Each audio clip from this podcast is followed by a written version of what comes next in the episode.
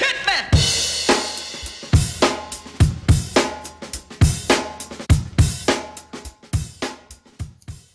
Wir sind übrigens nicht gut in Einleitung und in Ausleitung auch nicht.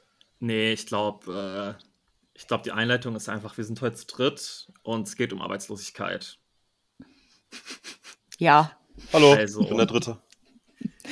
Möchtest du deinen, deinen, du kannst deinen Klarnamen sagen, du darfst dir auch einen anderen Namen aussuchen und wir würden dann deinen, deinen richtigen Namen rausschneiden. Nee, ich Genau. bin. Voller unanonymer Klarname. Das ist perfekt, weil es direkt auch äh, Milans Anonymität gibt. Ja, genau. Also eigentlich ist das so, so ein bisschen anonym hier. Also wir würden so gewisse Sachen schon halt rauspiepen, aber Ach so, ja, dann piept es ruhig raus. Wir, können- wir können auch einfach mich Germonent hier nennen. Nein, Spaß. Wie? Das ist, mein, das, das ist mein, das ist sozusagen so mein Gamer-Name, wo ich so im Internet halt welche mal. Das ist sozusagen so mein alter Ego, weißt du, so im Internet, äh, ich chill, chill die ganze Zeit so äh, im Internet, ich habe lauter Internetfreunde und die haben mich halt alle als äh, Germonent kennengelernt, weil halt so ich äh, überall heiße im Internet, also in Germonent, irgendwelchen okay. ganzen Computerspielen. Mhm. Und da hat sich dann so der Spitzname Germo eingebürgert. Okay, das, das kriege ich hin. Germo ja, Germo finde ich auch gut. Vor allem ist es, glaube ich, für dich ja auch natürlich darauf zu reagieren. Ja, genau. Du bist so, du bist so, who's that? ja, genau. Germo, Mo- Moment, ich muss was sagen. Ja, ja, genau. Ja, Dings, ähm, ich habe gleich Bock, so ein bisschen was zu Arbeitslosigkeit zu sagen, weil ich habe ja jetzt die letzten zwei Stunden so ein bisschen, ähm, was heißt recherchiert? Ich habe halt so gegoogelt. Und äh, ich wollte fragen, ob äh, sich jemand von euch noch an Florida Rolf erinnert. Oh ja, vage. Weißt du das noch, Germo? Äh, nee. Ich, oder ist es so ein Typ, der ausgewandert ist oder irgendwie so? Nee, das war so einer, der in Florida Hartz IV bekommen hat oder so, ne? Genau. Oder was ist das für einer, ja. Genau, ich weiß nicht, ob das Hartz IV war oder noch Arbeitslosengeld. Also weißt du, ob das vor oder nach Hartz IV war. Bestimmt Aber davor. Ich glaube, das war davor, ja, genau. Das war halt einfach so von der Bild. Also es gab halt so ein Sommerloch irgendwie im Jahr 2003 in der Bild. Und dann haben die halt irgendwie herausgefunden, dass jemand Arbeitslosengeld oder Arbeitslosenhilfe für Deutsche im Ausland bekommt. Und der hat halt in Florida gelebt und dann ja, gab es halt so eine krasse Kampagne gegen den Schmarotzer im, also es war halt 2003, als auch in Deutschland die Arbeitslosen, Arbeitslosenzahlen so hoch war, Gerhard Schröder und so. Und da gab es halt diese krasse so Kampagne irgendwie Deutschlands, weiß ich nicht, hieß dann irgendwie Deutschlands 30. Schnorrer und der, der lebte halt irgendwie in, in Florida. Und dann wurde so das ganze Gesetz geändert, dass halt Deutsche im Ausland kein, äh, keine Sozialleistungen mehr kriegen dürfen. Was aber dafür gesorgt hat, dass das eigentlich teurer ist, weil die meisten Leute, die im Ausland Sozialhilfe oder was auch immer bekommen haben, haben halt irgendwie so in Thailand gelebt. Und da mussten so Umzüge organisiert werden, damit die Deutschen im Ausland in, in Deutschland äh, Sozialhilfe kriegen können. Ja, Also ein weiter, ein weiter wichtiger Beitrag, den die Bild geleistet hat für unser Land.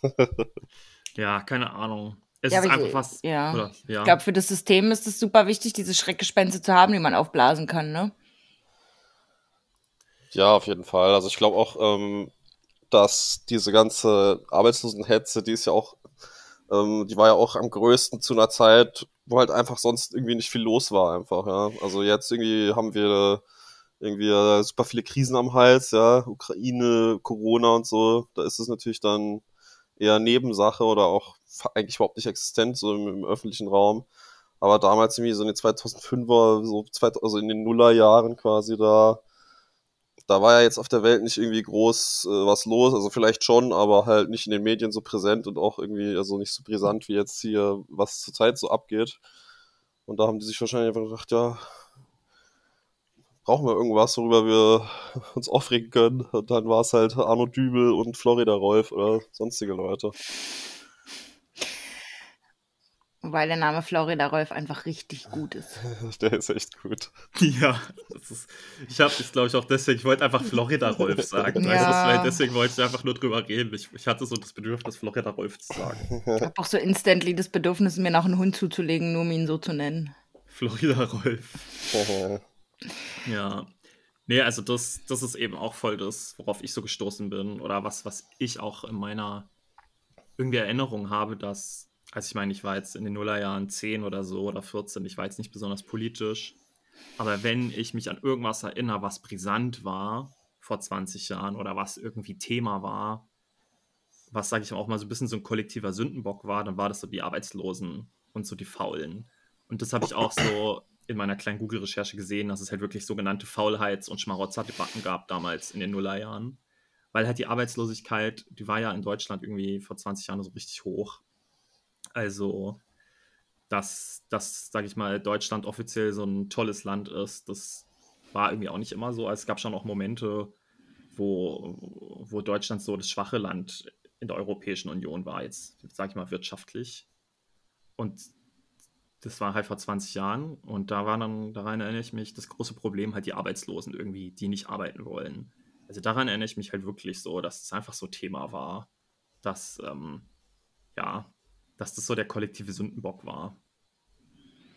Ja, das ist interessant. Ich habe bei der Recherche generell auch darüber nachgedacht, wie unterschiedlich die Wahrnehmung und die Themen zur Arbeitslosigkeit sein werden, da ihr ja aus Westdeutschland kommt und ich nicht. Mhm. Und ähm, ich erinnere mich auf jeden Fall anders dran. Also ich weiß auch, dass es für meinen, für meine Akademiker-Osteltern eine wahnsinnige Schmach war, arbeitslos zu sein. Also für meinen Vater zumindest, der aus so einer alt-ostdeutschen Akademikerfamilie kommt. Und für den war das einfach erniedrigend, dass sein, sein gefragter ostdeutscher Diplom-Ingenieurstitel nichts mehr wert war. Also dass Status und Prestige irgendwie von diesem neuen System so weggenommen wurden. Und also die Art und Weise, wie er heute über diese Zeit redet, ist auch so. Er meinte, keiner wollte einen Ostingenieur. Und in meiner Umgebung war das viel, also gab es ganz viel Arbeitslosigkeit. Ich erinnere mich in meiner Kindheit auch, dass ganz viele meiner Freunde aus Haushalten kamen, wo die Mutter alleinerziehend war und entweder so richtig harte Maloche-Jobs hatte oder halt auch zu Hause war, allein. Ähm, und es war irgendwie eher in der Gesellschaft so ein, ich glaube nach wie vor so ein, naja, so ein Überleben in diesem neuen Chaos-System. Aber gleichzeitig mhm. war da auch eine Form von, von, von außen hereingebrachte neue Charme, würde ich jetzt sagen. Also, das ist ja schon beachtlich, da es ja in der DDR eigentlich keine Arbeitslosigkeit gab. Mhm. Aber ähm, war das wirklich äh, offiziell, dass man einfach wirklich äh, mit einem äh, mit einem Diplom oder mit irgendeinem Abschluss äh, aus der DDR, war das dann wirklich offiziell nicht anerkannt oder war das eher so, dass die dann einfach solche Leute einfach nicht genommen haben bei den, bei den Jobs? Also war das wirklich nichts wert oder war es nur praktisch nichts wert? Ich glaube beides. Also, Okay, krass. also es gab in der Gesellschaft gab es eine, eine teils unausgesprochene, teils sehr bewusst ausgesprochene, also es gab keine Wertschätzung von Deut ostdeutschen Abschlüssen. Also meine Tante ist Lehrerin, war Lehrerin und die wurde richtig krass gemobbt in ihrem neuen Kollegium, weil die Anforderungen an ostdeutsche Lehrerinnenausbildung ganz anders war als im Westen. Also man musste in Ostdeutschland nicht studiert haben, um Lehrer zu sein.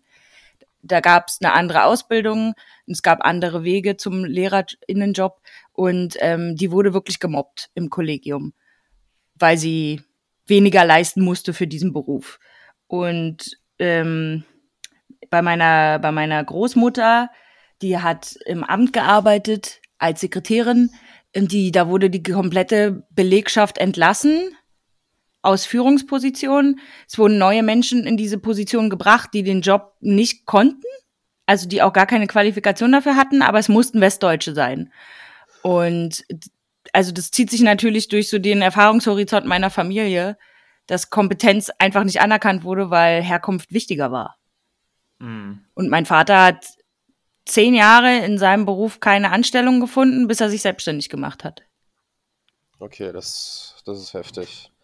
Aber also, deine, deine Tante oder deine Mutter war das, die als Lehrerin gearbeitet hat? Deine Tante. Mhm. Ähm, aber die hat ja dann tatsächlich als Lehrerin sozusagen arbeiten dürfen. Also meine Ja. Frage war ja sozusagen tatsächlich, ob, ob das überhaupt nicht anerkannt wird, offiziell quasi vom, von der Berufskammer oder whatever, wer auch immer dafür zuständig ist.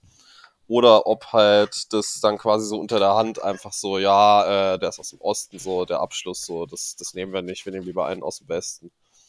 Na, das ist natürlich jetzt schwer generell zu beantworten. Ich denke, das werden dann die Betriebe äh, unterschiedlich gehandelt haben. je nachdem, wie groß natürlich auch die Not war. Ich kann mir vorstellen, da, wo es Überfluss gab, da äh, wurde man dann natürlich strenger nach mhm. den eigenen Kriterien und da, wo man halt dringend Leute gebraucht hat, war das okay.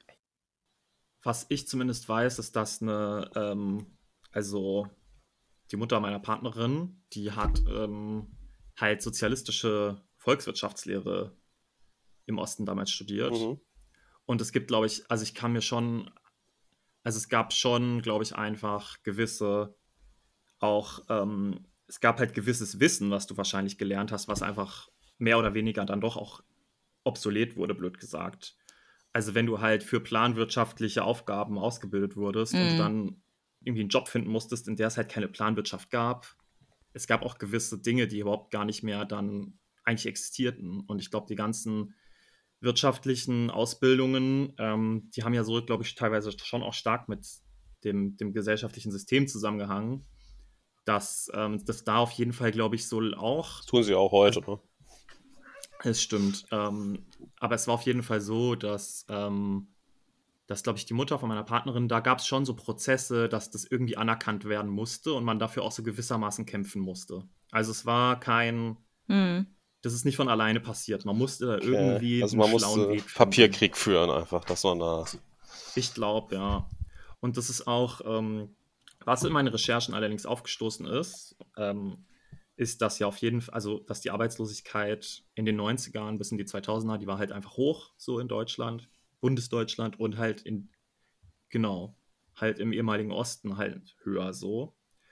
Und was ich aber auch gelesen habe, ist, dass halt voll viele Betriebe von dieser Treuhand, also das gab ja dann irgendwie so nach der Wiedervereinigung irgendwie so eine Treuhand, so eine Gesellschaft, die dann alles verwaltet hat, die hat halt richtig, richtig, richtig viele Betriebe geschlossen. Also 4000 von 14.000, die mhm. sie verwaltet hätte, weil die nicht rentabel waren.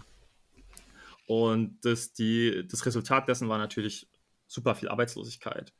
Das heißt, man hat irgendwie, man hat irgendwie Betriebe geschlossen, weil die nicht super rentabel waren, hat die vielleicht jetzt auch nicht reformiert oder irgendwas, man hat die einfach zugemacht und dann gab es halt, halt so Arbeitslosigkeit. Und fünf Jahre später hatte man dann Debatten darüber, dass Leute zu faul sind zum Arbeiten. Oder ähm, was jetzt das Problem ist, dass Leute nicht arbeiten gehen wollen und so weiter und so fort. Also das fand ich halt irgendwie auch krass mhm. so. Dass da halt auch einfach halt Arbeitslosigkeit eigentlich auch eine Folge von Kapitalismus sein kann. Also alles wird halt zugemacht, was nicht sofort Kohle bringt.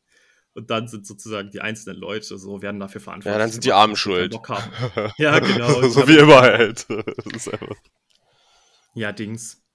Ähm, also, ich habe mich auch gefragt, sozusagen auch vielleicht jetzt ein guter Punkt sein könnte, dass wir auch über, weiß ich nicht, die persönlichen, ähm, persönlichen Erfahrungen mit Arbeitslosigkeit und so reden können. Habt ihr da Bock drauf? Immer. Immer. Ja, klar, ja, kann man machen. Dafür bin ich ja hier. Ich bin ja hier Experte. Du bist der Mann aus dem Volk, den wir befragen. Ganz genau. Ja. Wie ist es so, arbeitslos zu sein? Ist es nicht müßig? müßig, wow. Ja, keine Ahnung. Ja, wie lange, wie lange bist du ohne Beschäftigung? Ähm, also, ich habe schon zwischendurch immer wieder gearbeitet, aber insgesamt habe ich bestimmt schon ein paar Jahre auf dem Buckel. Also, ich habe halt 2012 Abi gemacht. Da habe ich mich dann eingeschrieben für Germanistik. Habe mich dann zwei Wochen später wieder exmatrikuliert, weil ich keinen Bock drauf hatte. Und dann habe ich, glaube ich, erstmal so irgendwie gechillt halt, war halt arbeitslos. Ich habe halt irgendwie nach dem Abi mir erst so gedacht, so, ich mache jetzt erstmal Party. So. Und dann habe ich, glaube ich, ähm, was habe ich eigentlich nach dem Abi so lange gemacht die ganze Zeit? Ich glaube, ich habe dann irgendwie erstmal so zwei, drei Jahre gechillt hab dann irgendwie da, äh, ich glaube, auch im Sommer habe ich einem, einen Sommer habe ich mal im, im Kiosk gearbeitet, bin so im Schwimmbad und so. Ähm, dann habe ich irgendwie wieder ein bisschen gechillt, dann habe ich irgendwann äh, so einen Job in der Post bekommen. Ich glaube, das war dann so 2015 oder so muss das gewesen sein oder vielleicht sogar früher. Ähm, also insgesamt so richtig arbeitslos offiziell war ich wahrscheinlich so, keine Ahnung, so irgendwas zwischen zwei und vier Jahren, glaube ich, würde ich sagen. Und den Rest war ich entweder irgendwo angestellt, auch, äh, oder halt eingeschrieben bei irgendeinem Studium oder so. Was natürlich dann schon auch zeitweise irgendwie einfach Arbeitslosigkeit war, bloß dass halt jemand anders die, die, die Rechnung bezahlt. Hm. Ähm, aber ja, also insgesamt würde ich sagen, schon äh, auf jeden Fall so drei, vier Jahre. Halt immer wieder mit Lücken, so, habe auch immer wieder mal kurz gearbeitet, mal ein Jahr oder irgendwie mal ein Sommer. Oder mal zwei Jahre studiert oder so. Du hast am Anfang erzählt, du hast jetzt einen Job. Ja, tatsächlich heute Morgen, eine Stunde bevor der Podcast losging, habe ich einen Anruf bekommen für ein Be Bewerbungsgespräch morgen. Cool. Und Ja, äh, was, was ist das für ein Gespräch oder was ist das für ein Betrieb? Ach, das ist so ein äh, Mikrochip-Hersteller. Und äh, da habe ich halt über einen Freund oder über den kleinen Bruder von meinem besten Freund, der eigentlich auch jetzt mittlerweile mein Freund, also so ein Freund von mir ist, also wie so ein, der ist wie so ein Cousin oder so, also. Und ähm, der arbeitet dort halt und der hat gemeint, der Job passt, der, der ist, passt richtig gut zu dir, da, da muss man sich nicht besonders viel bewegen. und äh, da muss man halt auch irgendwie ein bisschen äh, hier und da mal seinen Kopf benutzen und so. Meinte, das ist eigentlich perfekt für dich. Äh, fang doch hier an. Es sind auch gute Arbeitszeiten, halt 14 bis 22 Uhr und so.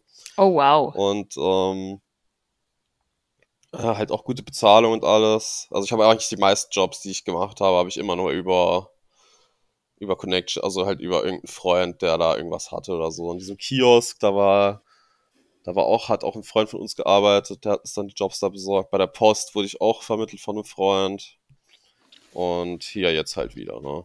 Und ich denke mal, dass ich den Job schon kriegen werde. Weil die suchen händeringend, es hat sich niemand außer mir beworben. Und mir wurde gesagt, dass wenn man zum Bewerbungsgespräch eingeladen wird, dass man den Job dann quasi hat. Es sei denn, irgendwie jemand taucht in Unterhose auf oder, oder was weiß ich. Du Ne? sitzt so sabbernd am Tisch. Ja. Ja, ja. ja. aber das klingt gut. Ja, auf jeden Fall. Dann habe ich weniger Geldprobleme. Dann muss ich mir von meinem Bruder weniger Geld leihen oder vielleicht sogar gar keins mehr. Schauen wir mal. Ich will nichts Im versprechen. Idealfall kannst du von deinem Gehalt sogar leben, ja. Ja, ja, das wäre natürlich super, ne? Ja, und deine Schuld auch vielleicht zurückzahlen. Ach so, ach so, okay, okay. nee, alles. Ja, ja, Subtil eingestreut. Ja, ja, ja. Just saying. ja, ja.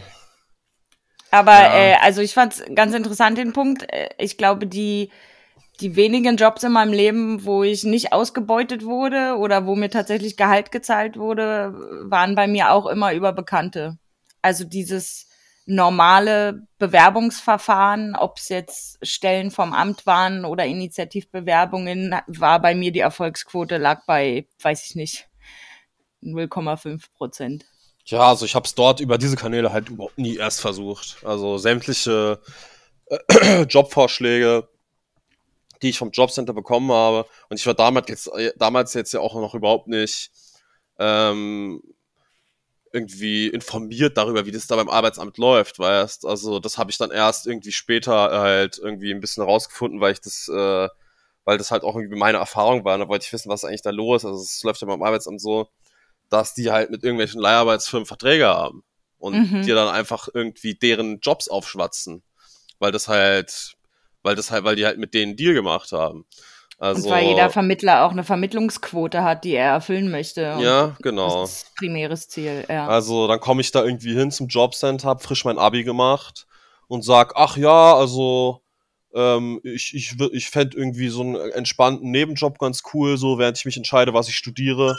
Und dann schlagen die mir halt vor, ja, werd doch irgendwie Zeitarbeitssklave in irgendeiner Plastikfabrik, Alter, wo du giftige Dämpfe einatmest. So. Weißt du, was ich meine? So. Äh, also, das ist sozusagen so das erste, also, das ist so das erste, was, was ich irgendwie Mhm. beim Jobcenter vorgeschlagen bekommen habe, ja. Irgendwie Zeitarbeitsfirma, äh, in irgendeiner Plastikfabrik hier, ja. Und äh, ich habe ja auch, äh, mein Bruder, also mein Bruder und ich sind ja irgendwie aus, äh, aus der, sag ich mal, Plattenbaugegend, Assi-Gegend unserer Stadt und da haben wir natürlich auch viele Freunde dann äh, in dieser Gegend gehabt. Und wir haben halt schon auch ein paar Leute, die halt diesen Weg auch gegangen sind, ne? Die Mhm. halt diese Jobs alle gemacht haben, weil die halt irgendwie vielleicht auch einfach nicht so diesen, diese Arroganz hatten wie ich. Weil ich hab mir einfach gesagt, so, nee, Dafür bin ich mir zu fein. So etwas mache ich nicht.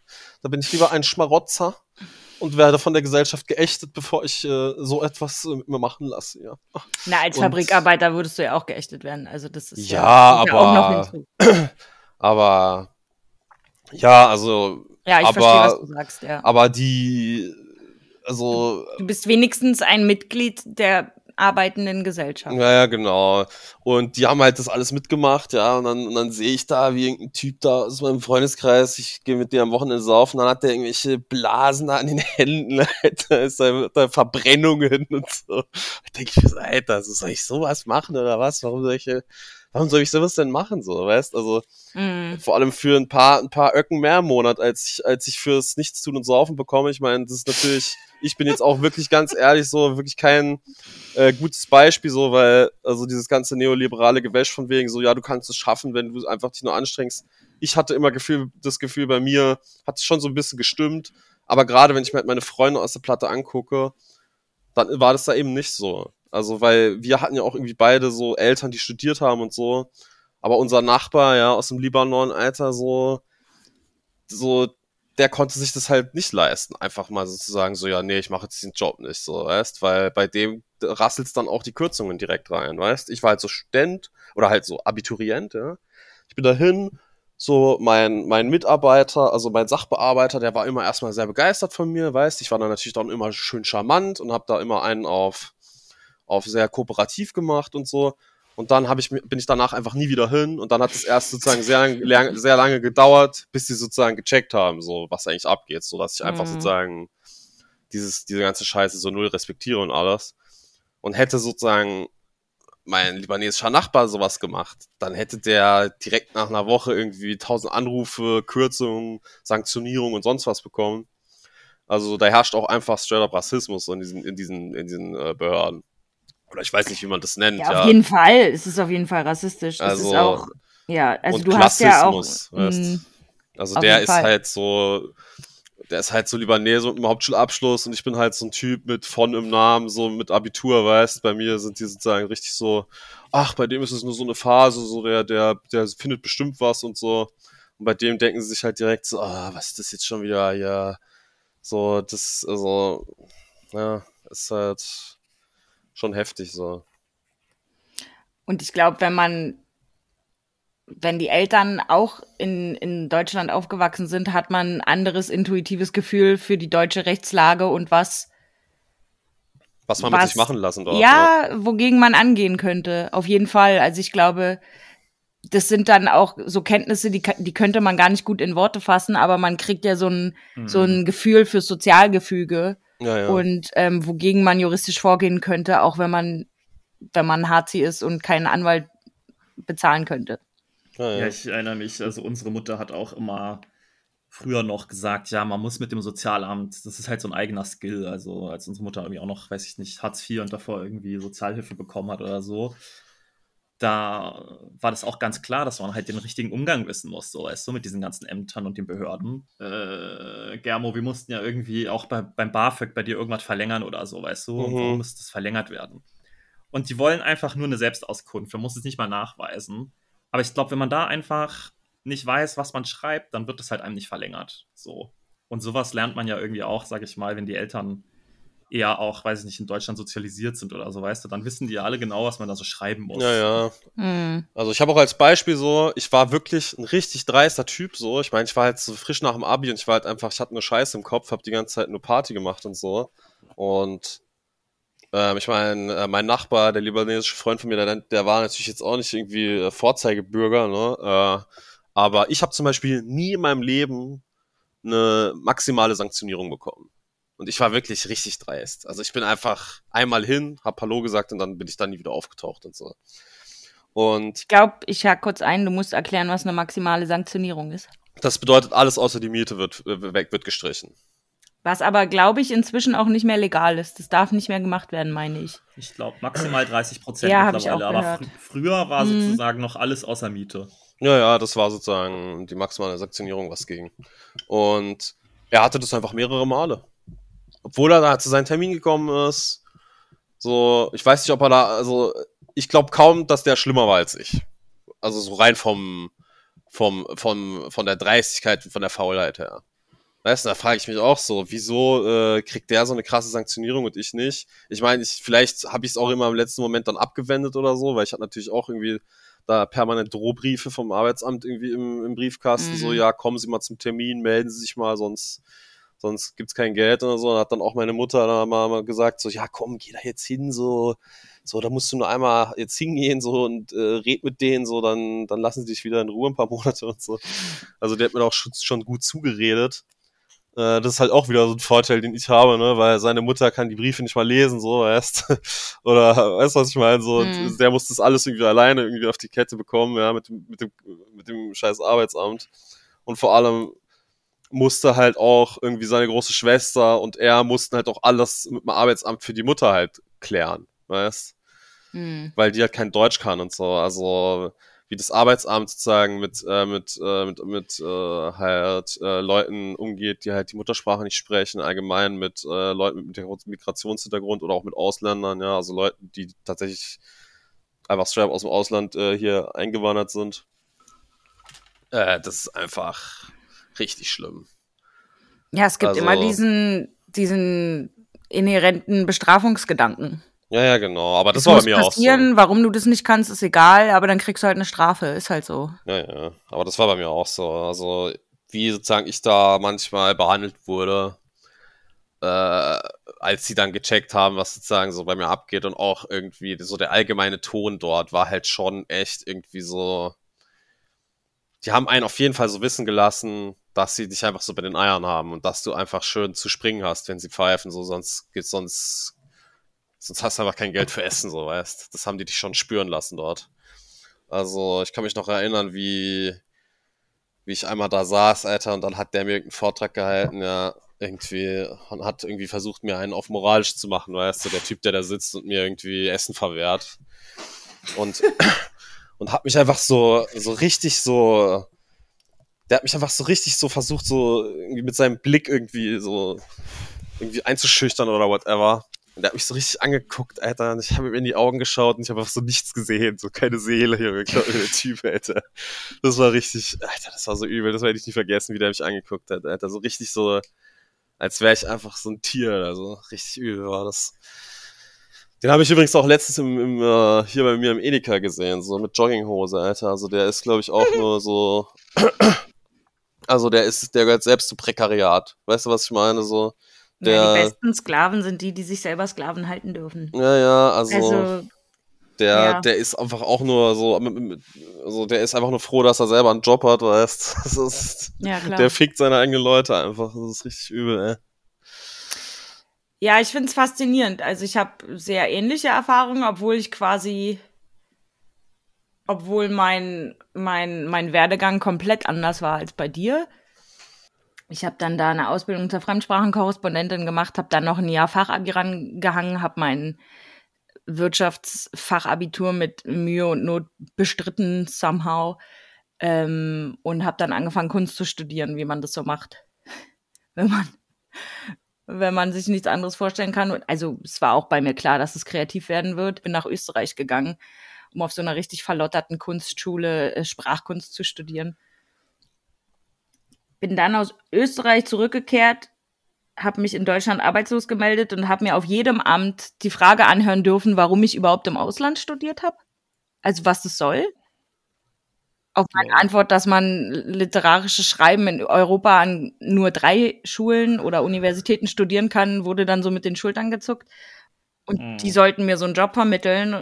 Also ich war davor schon kein Systemfreund und dachte mir, was ist das für eine Fuckery? Und dann wurde ich vermittelt in ein Volontariat bei einem Printmagazin. Volontariat Mhm. ist halt auch schon ein richtig guter Scam, um einfach sehr billige Arbeitskräfte komplett ein Printmagazin schreiben zu lassen. Äh, ich hätte da, glaube ich, 800 Euro im Monat bekommen. Nee, 400 für eine 40-Stunden-Stelle. Mhm. Und habe aber dieses Geld auch nicht bekommen. Also ich bin dann nach einem Monat gegangen, weil da, also der Chef war cholerisch. Wir hatten unter anderem einen Brand im Büro und er hat mich dafür zwei Stunden lang angeschrien, dass ich die Feuerwehr gerufen habe. Ähm, da haben Leute angerufen und haben gesagt, sie haben immer noch nicht ihr Geld für eine, für eine Anzeige, die sie fotografiert haben. Und meine Hauptaufgabe war es, Leute abzuwiegeln, die ihr ihnen zustehendes Geld haben wollten. Und dann habe ich diese Geil. Umstände. Und du wurdest dafür nicht bezahlt. Exakt. Und ich habe, also ich bin dann irgendwann gegangen nach vier Wochen. Ich habe dann sind Leute mit mir gegangen und wir haben dann herausgefunden, dass, also wir haben 17 Menschen gefunden, die dort kein Geld bekommen haben. Und dann stellte sich heraus, dass die seit fünf Jahren also eigentlich nur ein Printmagazin führen, um Anzeigenkunden abzuziehen. Und dass Lol. quasi das Magazin von volontären Kräften erstellt wird, die aber nie bezahlt werden. Also seit fünf Jahren wurde dort kein Mensch bezahlt. Und dahin wurdest du vermittelt. Dahin wurde ich vermittelt. Das habe ich dem Arbeitsamt gemeldet. Alle drei, die mit mir gegangen sind, haben das dem Arbeitsamt gemeldet. Und der nächste Job, der mir vom Arbeitsamt äh, vorgeschlagen wurde, war wieder bei diesem Magazin.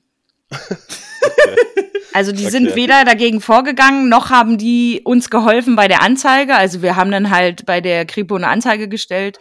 Die sagen, ja, hier stellen seit Jahren Menschen Anzeigen, aber die sitzen in der Schweiz, wir können nichts machen. oh Ähm, mein Gott. und die, also die haben zwei Jahre später das Jobcenter da immer noch Menschen hinvermittelt. Ja. Das heißt, das Jobcenter hat dir eigentlich so geholfen, immer sozusagen irgendwelche Freiwillige zu bekommen, die nach einem Monat gehen. Das, das, das irgendwie so diesen Laden am Laufen zu halten. Weil irgendwie musst du ja Exakt, auch. also das Jobcenter hat ihnen nicht nur Arbeitskräfte vermittelt, das Jobcenter hat auch diese Arbeitskräfte gezahlt, denn wenn du ähm, dein Gehalt nicht bekommst, muss ja trotzdem das Jobcenter für dich die Kosten übernehmen und dir Hartz IV zahlen. Also das ist, Mhm. das ist dieses Grundsystem, dass das Jobcenter ist die unterste Instanz. Die Jobcenter steht vor allem und nach allem. Und Jobcenter steht dir halt, also Hartz IV steht dir zu als deutscher Bürger und dann muss das Jobcenter einspringen. Und dementsprechend habe ich dann Hartz IV bekommen und das Jobcenter hat quasi mit staatlichem Geld die Betrugsmasche dieser Zeitung finanziert. Crazy. Also ich meine, bei diesem ganzen, äh, also ich habe noch mal so ein bisschen nachgelesen bei diesem ganzen, also früher gab es ja Arbeitslosenhilfe und dann gab, kam ja Hartz IV so Mhm. und so die, wie das immer verkauft wurde, war halt, also ich glaube Arbeitslosenhilfe war basically, du hast einmal im Jahr einen Antrag gestellt und hast du die Kohle gekriegt. So, und außer es ist irgendwas total Verrücktes passiert, hast du glaube ich teilweise 70, dann, früh, dann irgendwann nur noch 50 Prozent deines Nettolohns bekommen. Und eigentlich theoretisch unbegrenzt. Ja. Ähm, Dann gab es auch noch halt- Sozialhilfe. Das war nämlich, glaube ich, was Ja. anderes. Mhm.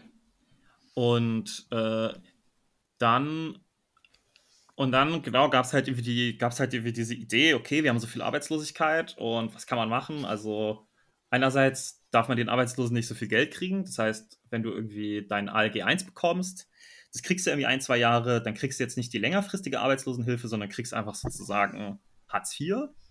Und der zweite Schritt war ja sozusagen, man muss die Leute, man muss halt dieses komische, ganze komische Jobcenter-System erschaffen. Das gab es davor ja auch nicht. Also es gab einfach, also dann gab es das, was man ja mittlerweile auch in Schulen hat, dass dann für jeden Einzelnen gibt es dann irgendwelche Förderpläne oder was auch immer, weißt du? Also irgendwelche, ja, Maßnahmen, Aktivierungsmaßnahmen. Und ich finde das halt so absurd, dass das extra so eingeführt wurde, um die Leute angeblich ähm, sozusagen wieder in, in den Beruf zu kriegen.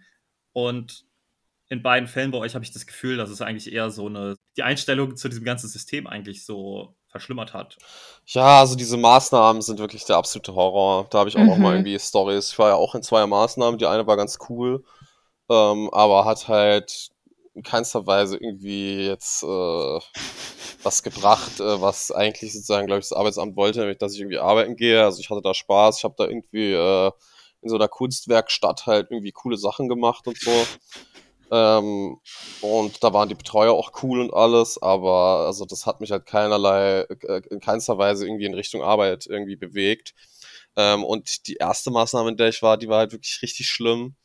Da wurde nämlich einfach da dann beigebracht, wie ich irgendwie so eine äh, Bewerbung so schreibe. Ja, genau, wie ich eine Bewerbung schreibe. Ja, und da saß ich dann halt mit irgendwelchen äh, irgendwie 15-jährigen, 16-jährigen Kids, äh, die halt irgendwie, die mal richtig Deutsch konnten und, und äh, da saß ich dann rum, hab da meine Zeit halt abgesessen, ja, mit irgendwelchen Betreuern, die selber auch gar keinen Bock hatten. Ähm, Und ich habe auch einen Freund, äh, auch aus meinem Viertel, der halt von diesen Maßnahmen so abgefuckt war Hm. ähm, und auch von dem ganzen Jobcenter-Kram, äh, dass er einfach gesagt hat, so, ich ähm, werde sozusagen niemals ähm, abhängig vom Staat sein. Und ähm, der hat dann auch äh, versucht, eine Krankenpflegeausbildung zu machen und so. Das war ihm dann aber einfach irgendwann zu heftig, der Beruf, so rein emotional und alles. Und ja, der ist dann halt Drogendealer geworden. Aber ich wollte es gerade sagen, also eigentlich ist, ist Hartz IV das Einzige, wo es dich hinbringt, ist illegale Arbeit, weil anders funktioniert es ansonsten nicht. Ja, also der ist halt Drogendealer geworden, so, ist halt komplett abgerutscht, so, weißt, der ist jetzt irgendwie Frankfurt heroinabhängig oder whatever, weißt, also, äh, und äh, hätte man irgendwie, glaube ich, damals irgendwie äh, dem äh, irgendwie anständige Möglichkeiten geboten oder irgendwie da äh, Interesse gezeigt, dass irgendwie ein, ein, junger, kluger Kerl was aus sich macht, ja, von, von Seiten des Staats oder von Seiten dieser Behörden, äh, dann, dann wäre das vielleicht nicht passiert. So, vielleicht doch, ja, das kann ich natürlich auch nicht sagen, aber äh, diese Maßnahmen, die sind auf jeden Fall ähm, auch einfach ein irgendwie, kam mir halt in dieser Mhm. ersten Ma Maßnahme besonders vor, einfach wie äh, institu institutionalisierte Schikane einfach. Du wirst da hingeschickt äh, und da wird dir sozusagen so, guck mal, Alter, so, du kannst nicht mal eine Bewerbung schreiben oder, oder whatever, so. So, Aber hattest, äh, hattest du auch GTE? Warst du auch mal bei Maßnahmen? Wie war das dann bei dir? Also, du warst bei diesem Volontariat. Wie ging es dann eigentlich weiter? Haben, wie haben die dich dann weiter? Äh, Ich wurde nach dem Volontariat auch in eine Maßnahme gesteckt. mh. Und ich saß dann in einem Raum in Berlin-Friedrichshain mit 20 Künstlern, anderen Künstlern. Also wir waren wirklich alle Künstler. Und äh, die halt entweder gerade eine Auftragsflaute hatten und aus der Selbstständigkeit kamen oder keinen Job gefunden haben. Ähm, und ich musste dann auch Bewerbungen schreiben in so einem Idiotenkurs und als ausgebildete kaufmännische Assistentin, die gerade sechs Jahre lang literarisches Schreiben studiert hat, Hm. war das schon völlig absurd. Noch dazu haben die einem völlig, also die waren auch nett, aber die haben einem völlig veraltete Sachen erzählt. Und eigentlich war das Mhm. eher so ein PowerPoint, ja, Aus- ja. also Anschreiben-Design-Kurs. Und dann, also der, der krasseste Tipp war, hey, mach doch dein Deckblatt irgendwie bunt. Also es war so, yay. Ja, ja. Aber zu den Betreuern kann ich auch noch was sagen. Die Betreuer dort, also ich, ich, ich hätte das ja tatsächlich irgendwie alles ernster genommen und mir helfen lassen, irgendwie, wie man eine coole Bewerbung schreibt, wenn da halt irgendein komischer Fuzzi aus der Arbeitswelt mir das erklärt hätte, weißt? Also ich habe mich halt auch immer gefragt, warum man nicht, wenn man irgendwie Leuten Arbeit verschaffen will, warum man dann nicht irgendwie jemanden, der, tatsächlich irgendwie in der Arbeitswelt Fuß gefasst hat, der irgendwie sich tatsächlich damit auskennt, weißt? Irgendwie so ein, so ein komischer Fuzzi halt, so ein Personaler. Also eine Coaching-Typ Personale- oder so, ja. weißt? Irgend, Oder so, oder, oder mhm. irgendein Typ aus, äh, aus HR oder so, weißt? Der, der halt täglich damit zu tun hat, der weiß, okay, diese Bewerbung, solche Bewerbungen kriege ich immer rein, das und das wollen so Leute wie ich gerne sehen, das nicht. Aber diese Betreuerinnen, das waren halt irgendwelche ähm, Sozialarbeiter, weißt? Die hatten ja selber, äh, glaube ich, einmal in ihrem Leben Bewerbung geschrieben, nämlich für den Job, für, in dem sie gerade gearbeitet haben. Und ähm, die waren halt alles andere als Experten, weißt? Die haben da, glaube ich, einfach irgendeine, irgendeine ähm, äh, Liste bekommen von 1995, ja, was eine gute Bewerbung ist, die da irgendwo noch in irgendeiner Schublade beim Arbeitsamt ist.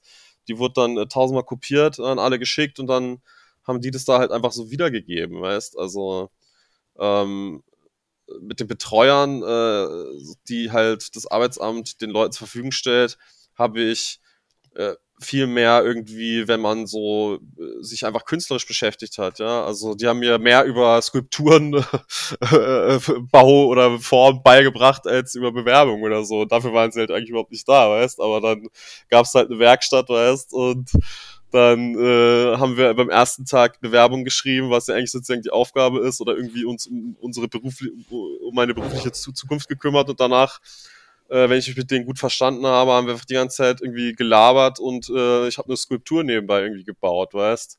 Also, ich meine, das ist natürlich cool. Das Äh, war eher Kunsttherapie als ja, eine ja. realistische Vermittlung. ja, ja, genau. Also, aber ich habe mir damals gedacht, so, so holt doch hier einfach so einen richtigen, so einen Anzugsfuzzi her, so der sagt mir so, so was wirklich da abgeht, weißt? Also ich meine, ich habe das ja wirklich, ich habe das genossen da mit diesen, mit den, mit den Hippies, sag ich mal, irgendwie da ein bisschen zu chillen so. Aber für meine berufliche Zukunft war das äh, halt, hat, hat es da nicht viel gebracht eigentlich. Hm. Und ich habe ja auch einfach dort ein paar Leute kennengelernt, halt auch wieder Leute sozusagen, die eingewandert sind. Und ja, die sieht man dann jetzt halt irgendwie, wie sie einem Pizza liefern oder so. Also finde ich auch cooler, wenn die irgendwie äh, äh, da irgendwie, wenn man denen geholfen hätte, eine, eine Stelle zu finden, als dass ich zehn Jahre später sehe, okay, der, der hängt jetzt im prekären, in einem prekären Job fest. Weißt, der Typ, mhm. den ich mhm. da bei der Maßnahme kennengelernt habe, der irgendwie eingewandert ist auch, weißt, aus mhm. Tunesien oder so war der. Und das heißt so blöd gesagt, wenn die schon diese Maßnahmen machen. Ja, dann können die das doch richtig machen. Dann können die den Leuten doch wirklich helfen. Ich meine, da werden Leute bezahlt, dann bezahlt halt andere Leute für andere Arbeit, für, richtig, für Arbeit, die tatsächlich was bringt. Vor allen Dingen ist es richtig teuer. Also diese Workshops kosten richtig viel Geld. Ja, ja, also. Aber ich verstehe auch das Grundproblem nicht, warum also wenn man zum ersten Mal zum Arbeitsamt oder zum Jobcenter geht, hat man ja diese naive Idee, dass einem jetzt geile Stellenangebote gezeigt werden, ja, auf die man selber nicht kam oder dass jemand versteht, was die Fähigkeiten von einem sind, gemäß der Zeugnisse und einfach der Berufserfahrung, die die vielleicht im Amt haben und dass die einem dann Jobs vorzeigen, auf die man selber nicht gekommen wäre, die man aber gut machen kann. Und also es war bei mir einmal der Fall, weil ich zum ersten Mal und zum letzten Mal eine blickige Vermittlerin hatte. Und die hat mir dann unerlaubterweise die Arbeitsgesuche der Arbeitgeber gezeigt, die halt, also bis ich dahin durfte, quasi an diese geheime Stelle, wo die Leute sitzen, die die Arbeitgebergesuche bekommen. Und die hat sie mir vorgelegt, inklusive der Gehaltsvorstellungen, die die Arbeitgeber angeben müssen mm. beim Amt. Und da dachte ich zum ersten Mal, das ist die einzig sinnvolle Art der Stellensuche, die ich jemals in meinem Leben gesehen habe, weil ich finde dieses ganze obsolete System, sich mit so viel Mühe ins Blaue hinein bei einer Stelle zu bewerben, ohne zu wissen, wie viel gezahlt wird, äh, ist doch völlig, also ein demotivierenderes und frustrierendes System kann ich mir gar nicht vorstellen. Also die hat ja einfach so ganz transparent der hat dir einfach transparent gezeigt, was eigentlich die Firmen wirklich vorhin ja. sagen. Hey, wir suchen uns das und wir können uns das vorstellen für 2000 Euro pro Monat. Ja, ja, und das, das stellt ja auch dann einfach ein bisschen die Balance wieder her. Weil normalerweise ist es ja aber auch beim Arbeitsamt so, dass halt dort so richtig krass halt äh, so diese Denke propagiert wird oder halt einfach gestärkt wird und den Leuten halt eingefärbt wird, so dass eben ähm, wir froh sein können, wenn wir irgendwo arbeiten dürfen.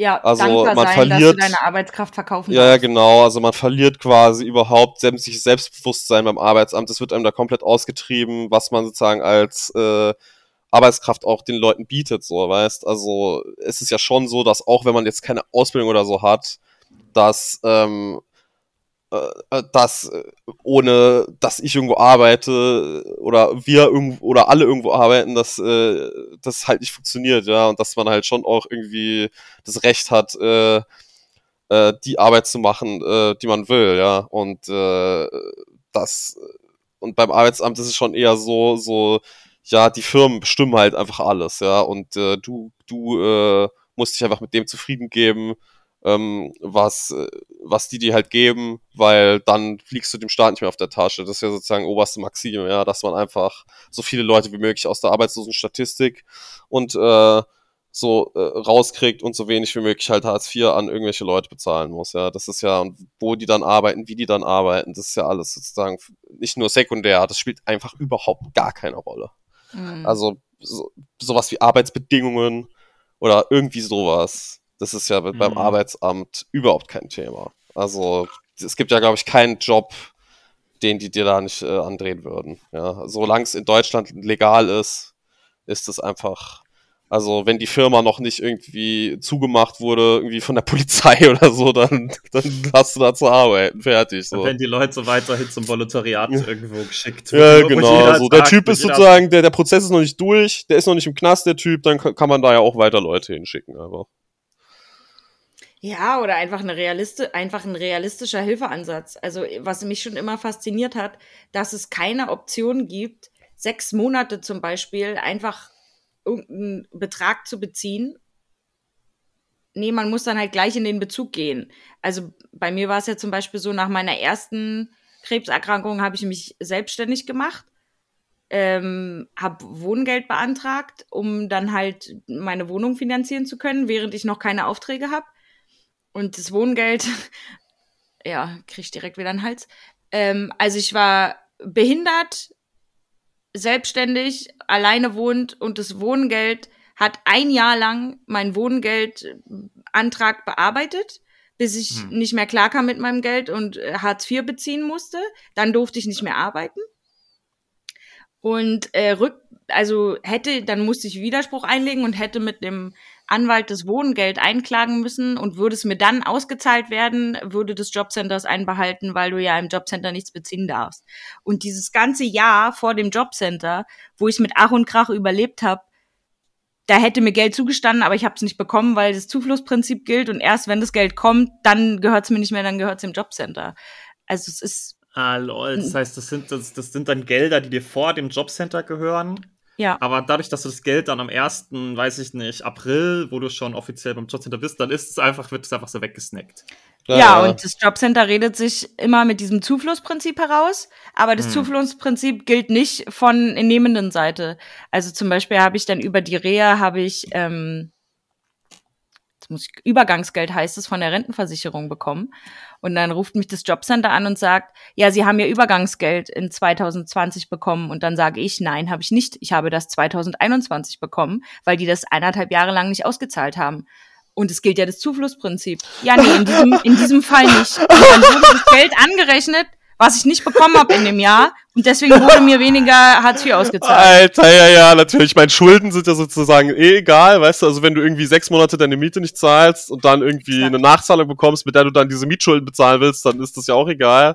Aber das ist ja richtig krass, dass du quasi, dass das, also das ist einfach, das gilt nur zu ihrem Vorteil, diese in Anführungsstrichen Regel, ja. Also das ist ja echt, das ist ja so eine Verarsche einfach.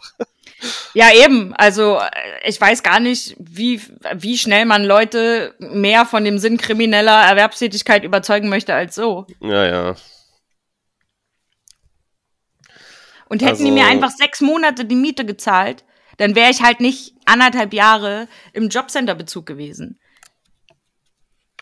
Ja, ich verstehe. Du hattest sozusagen, also das ist sozusagen einfach ähm, blöd gesagt, du hättest einfach so ein halbes Jahr Kohle gebraucht und wenn es das irgendwie ohne Ach und Krach geben hätte können, wärst du sozusagen nicht, äh, dann musstest und ja, dann, dann hätte sich, hätte sich der Staat ein Jahr Hartz IV gespart halt. Ja, und dann stattdessen bist du dann sozusagen, musstest du von einer Behörde zur nächsten und dann gab es da eine Nachzahlung nach zwei Jahren und dann, keine Ahnung, durfte man nicht mehr arbeiten, weil man für die für diese halbe Jahr mal kurz Geld brauchte, durfte man dann ewig nicht arbeiten und dann äh, sozusagen. Also es klingt halt total so, ja.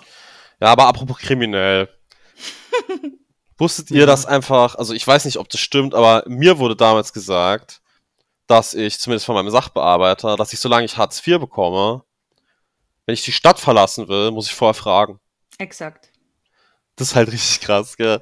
Das ist halt also richtig insane eigentlich. Ich meine, ich hab mich da nie. Ja. ja. das ist halt, als wäre man auf Bewährung. Weißt du, das ist, also, also ich meine, ich weiß nicht, ob das genauso schlimm ist. Bei Bewährung kommst du ja wieder in den Knast, wenn du dich dran hältst. So bei Hartz IV kriegst halt kein Essen mehr. Ich weiß jetzt nicht, was schlimmer ist. Ähm, und ich will auch nicht mal sagen, dass es irgendwie bei, bei, bei jetzt bei Bewährungsstrafen überhaupt gerechtfertigt ist, dass die irgendwie jetzt die Stadt nicht verlassen wollen. Also das ist mir, also da will ich jetzt auch keine Aussage zu treffen, aber dass du einfach, nur weil du arbeitslos bist, einfach äh, wie auf Bewährung, Alter, die Stadt nicht verlassen darfst und so weiter. Das ist ja schon heftig. Und ich will auch sozusagen nochmal zu meiner persönlichen Story nochmal als Relativierung so nochmal irgendwie erwähnen, dass ähm, das hat sich mittlerweile geändert, aber als, als ich ein Teenager war, da habe ich eben, dadurch, dass meine Mutter halt ähm, äh, Hartz-IV-Empfängerin war und wie ich dann, dann natürlich dadurch auch, habe ich eben gelernt, ähm, dass sich Arbeit für mich halt einfach nicht lohnt. Also, weil meine ganzen Freunde, die konnten in den Sommerferien einfach mal einen Monat irgendwie auf die Baustelle gehen, mhm. sich 1000 Euro verdienen und sich dann irgendwie eine Playstation holen ja, oder ja. mal in Urlaub fahren. Das konnte ich alles nicht machen. Das wäre alles angerechnet worden. Hätte ich irgendwie einen Freibetrag von 80 Euro pro Monat bekommen, ja, für acht Stunden am unter Tag. Unter dem zynischen Titel, dass sich Arbeit lohnt unter Hartz IV, weil du kriegst ja. 100 Euro darfst du behalten und vom Rest darfst du 20 Prozent haben. Ja, Also, und ich habe ja auch im Kindergarten gearbeitet. Ein Jahr lang, nach meinem Realschulabschluss. So ein Praktikum habe ich da gemacht, so ein Vorpraktikum. Da kriegt man 200 Euro im Monat. Und da hat mir dann auch, weil sozusagen mein Vater und äh, hat ja noch Unterhalt bezahlt und das hat und das äh, Arbeitsamt auch. Und da hat mein Vater mir dann auch noch mal von diesen 200 Euro hat er mir noch mal 50 Euro vom Unterhalt abgezogen. Also mein Leben war einfach sozusagen in meiner Jugend war es halt einfach immer wurde mir einfach so von allen Seiten immer sozusagen so äh, unmissverständlich äh, äh, irgendwie kommuniziert so äh, ja wenn du arbeitest so dann äh, dann äh, musst du halt äh, aber was abgeben davon und zwar irgendwie deinem Vater, ja, der sich gerade ein Haus baut, ja, keine Ahnung. So. Oder Ja, auch, auch diese Logik, wenn du kein Geld hast, hast du auch nicht das Recht, Kapital anzuhäufen. ja, ja, genau. Also, weil es wird ja angerechnet. Ähm, Ja, ich muss ja. ganz kurz mein Ladegerät holen. Ich bin kurz zwei Minuten weg. Alles cool. Ja, Junge, das mit dem, das mit diesem Zeitung, also das war daran erinnere ich mich auch richtig gut mit diesem Zeitung. Ja, wir, wir konnten ja nie, wir konnten ja nie arbeiten einfach. Ja, ja. Auf jeden Fall. Das war richtig intens. Ich meine, jetzt ist es halt auch so- mittlerweile, glaube ich, ein bisschen besser. Ich glaube, da gibt es jetzt irgendwie mehr Freibeträge oder so, aber. Aber was halt auch insane ist, ich habe jetzt, also ich meine, ich habe jetzt ja vor einem halben Jahr einen Brief aus 2008 bekommen, Mhm, wo ich ja irgendwelche Jobcenter-Schulden von Mama abbezahlen muss. mhm, Also da habe ich ja sozusagen, da war ich halt schon volljährig und habe halt in dieser komischen, dieser komischen Hartz-IV-Gemeinschaft gelebt. mhm. Und dann, keine Ahnung, gab es irgendwelche Heizkosten-Nachzahlungen. Und ähm, die muss ich jetzt so zwölf Jahre später zurückzahlen. Weißt du, was ich meine? Also irgendwie, ich durfte auch kein Geld dazu verdienen. Und jetzt muss ich sogar irgendwie noch zwölf Jahre später irgendwas zurückzahlen. Wo ich eigentlich noch, auf, wo ich eigentlich noch ein Kind war. Weißt du? Ja, ja. Ja, richtig insane.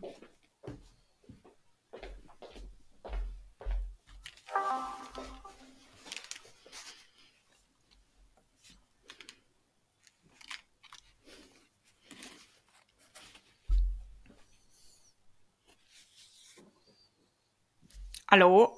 Hallo. Ja, Ah, cool, ihr seid noch da. ja, ja, das gibt's noch. Äh, mir ist gerade eingefallen zu diesem Verbot an Kapitalbesitz. Also du musst ja, wenn du Hartz IV beantragst, also man muss hinzufügen, dass man immer daran denkt, dass Leute Hartz IV beziehen, die einfach lange arbeitslos sind oder vorher nicht gearbeitet haben oder Sozialversicherung eingezahlt haben. Mhm. Ich habe schon immer Sozialversicherung gezahlt und bekomme trotzdem Hartz IV, weil ich als chronisch Kranke, als Krebspatientin, ähm, so, als ich aus dem Krankengeld ausgesteuert bin, so heißt es, ähm, ist automatisch Hartz IV für mich zuständig, obwohl ich die ganze Zeit sozialversicherungspflichtig, also in der Krankschreibung wird ja für mich trotzdem Sozialversicherung gezahlt. Mhm. Und vorher habe ich auch gearbeitet. Also du hast gar Aber- kein ALG 1 bekommen oder was? Weil du dann, weil du einfach zwischen Arbeits äh, zwischen Hartz IV und äh, Arbeitstätigkeit halt Krankengeld bekommen hast, hat es dann einfach nicht gezählt oder was? Genau, also du wirst Alter, automatisch im Jobcenter-Bezug, wenn du ausgesteuert bist aus dem Krankengeld. Also der Staat sagt dir sofort, na ja, sorry, aber du bist ja eh keine Arbeitskraft, also du bist ja verloren. Du hast keinen Wert mehr. Alter, Und what? äh, dadurch war ich im Jobcenter-Bezug und ich durfte einen Teil meines Arbeitslosengeldes ähm, bekommen. Also ich habe, glaube ich, 115 Euro mehr bekommen als im Hartz-Bezug, aber da ich Hartz zum Teil bezogen habe, halten für mich die Regeln von Hartz IV. Also ich durfte Das heißt, kein ich durfte kein Geld so. bekommen, ich durfte nichts hinzuverdienen. Stadt nicht verlassen Exakt. und dann immer schön zum Sachbearbeiter antanzen und. Nee, das tatsächlich nicht, weil die wussten ja, ja, die macht halt Chemo. Ich glaube, die kann nicht, die, die kann wirklich nicht arbeiten. Mhm. Ähm, aber ich hatte natürlich auch diese ganzen Amtsgänge und ähm, eins meiner lieblingsabsurden Beispiele war, ich habe dann jede Woche Briefe bekommen, dass ich mich gefälligst, dass ich während Corona-Lockdown zum Arbeitsamt kommen soll mit meinem Ausweis, damit ich den Ausweis neben mein Gesicht halte und beweise, dass ich das bin. Weil sonst könnte ja jemand Fremdes die ganze Zeit mein Geld bekommen. Und daraufhin habe ich da angerufen und habe gesagt, ich bin Chemotherapie-Patientin. Es ist Lockdown. Ich kann nicht zu Ihnen kommen. Ich habe die körperliche Kraft nicht. Und es geht gerade ein Virus rum, der mich literally töten kann, weil Ja. ich Chemotherapie mache und meine Leuko- und Lymphozyten im Keller sind. Und außerdem bringt es relativ wenig, wenn ich meinen Ausweis hochhalte, denn ich habe gerade keine Körperbehaarung. Also sie würden mich auch nicht erkennen auf diesem Foto, auch wenn ich es direkt neben mein Gesicht halte. Und dann haben die, also das ging monatelang die Diskussion. Und dann habe ich halt, äh, dann, dann kriegen die Briefumschläge ja langsam eine Farbe mit äh, stärker werdender Drastigkeit. Also dann kam ein blauer Brief, dann kam ein roter Brief. Und darin stand, wenn ich jetzt nicht dahin fahre und beweise, dass ich ich bin, bekomme ich kein Geld mehr. What the fuck? Und dann bin ich äh, mit Hilfe meines Partners dahin gefahren, habe diesen Ausweis auf den Tisch geworfen, habe gefragt, ob sie jetzt zufrieden sind, ob sie erkennen können, dass ich das bin. Und dann hat dieser Mensch, der dort angestellt war, halt ernsthaft, so richtig performativ lange auf dieses Bild geguckt und mir ins Gesicht. Und dann meinte er, ja, okay. Und ich so, also man muss dazu sagen, ich habe ja sehr viel Cortison bekommen, mein Gesicht war halt aufgedunsen. Niemand hat mich auf diesem Bild erkannt. Aber es muss halt halt gemacht werden. Das System verlangt diesen Schritt. Es ist halt wirklich total absurd, dass sie einfach so sind, Ausweiskontrolle. Ja. Ja, das ist halt einfach, weil es damit einfach so zehn Leute so das Arbeitsamt nicht verarschen können, müssen einfach so eine Million so, so sich so wie Dreck behandeln lassen. RIP. Exakt. Ja, ist auf jeden ist Fall sehr schlau, sehr, sehr, ist sehr schlau gelöst. Also vor allen Dingen, also, Generalverdacht, äh, ja. und es hat ja nicht mal einen Zweifel ausgeschlossen. Weißt, also ich meine, ich kann das ja verstehen, dass wir am Flughafen uns alle irgendwie die Schuhe ausziehen müssen, weil da sind halt Menschenleben, weißt.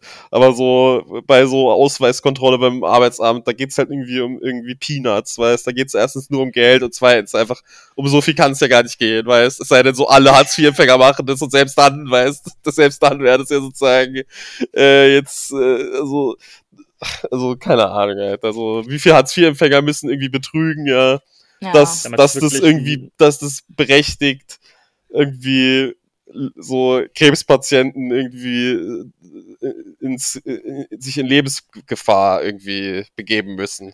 Also das ist ja einfach. ja, und alles von diesem katholischen Grundgedanken ausgehen, dass jemand etwas bekommt, was ihm nicht zusteht. Ja. Also so, hm. Al- Alter, dann scheiß doch einfach drauf. Dann, dann stehen wir, ach, ich ja, kann Ja. direkt auch noch erzählen, dass man als Krebspatient ja auch einen Antrag auf medizinische Mehrversorgung stellen muss. Also ich habe ja höhere Kosten als ein HT, der keine Krankheit und oder Behinderung hat. Mhm. Ich, ich muss ja zum Beispiel ähm, Medikamente zahlen, die die Krankenversicherung einfach ablehnt zu zahlen, die ich aber brauche. Oh, oder Nahrungsergänzungsmittel. Und ähm, mir stehen 16 Euro im Monat dafür zu. Oh. Hm. Und das muss ich aber monatlich mit einem Antrag, also Ach, in sechs Monat Monat, in sechs Monate Intervall muss ich das neu beantragen, Okay. weshalb ich das letzte Mal nicht gemacht habe, weil also die mentalen irreparablen Schäden, die ich da erleide, sind einfach krasser, als wenn ich auch das mal wieder selber mache. Ja, ich meine, das sind halt 96 Euro, ne? Da kann man sich das auch nur einfach nicht geben, so. So, weißt Ja, und also. ich glaube, das ist dieses, dieses krasse, dieser katholische Grundgedanke, wem was zusteht. Also es hat ja einen Grund, warum die Burnout- und Depressionsrate in Arbeitslosigkeit über 50 Prozent ansteigt. Also sogar die Krankheitsrate. Also ich habe irgendeine Statistik mal gelesen, dass, dass Arbeitslosigkeit der sicherste Weg in chronische Krankheit ist.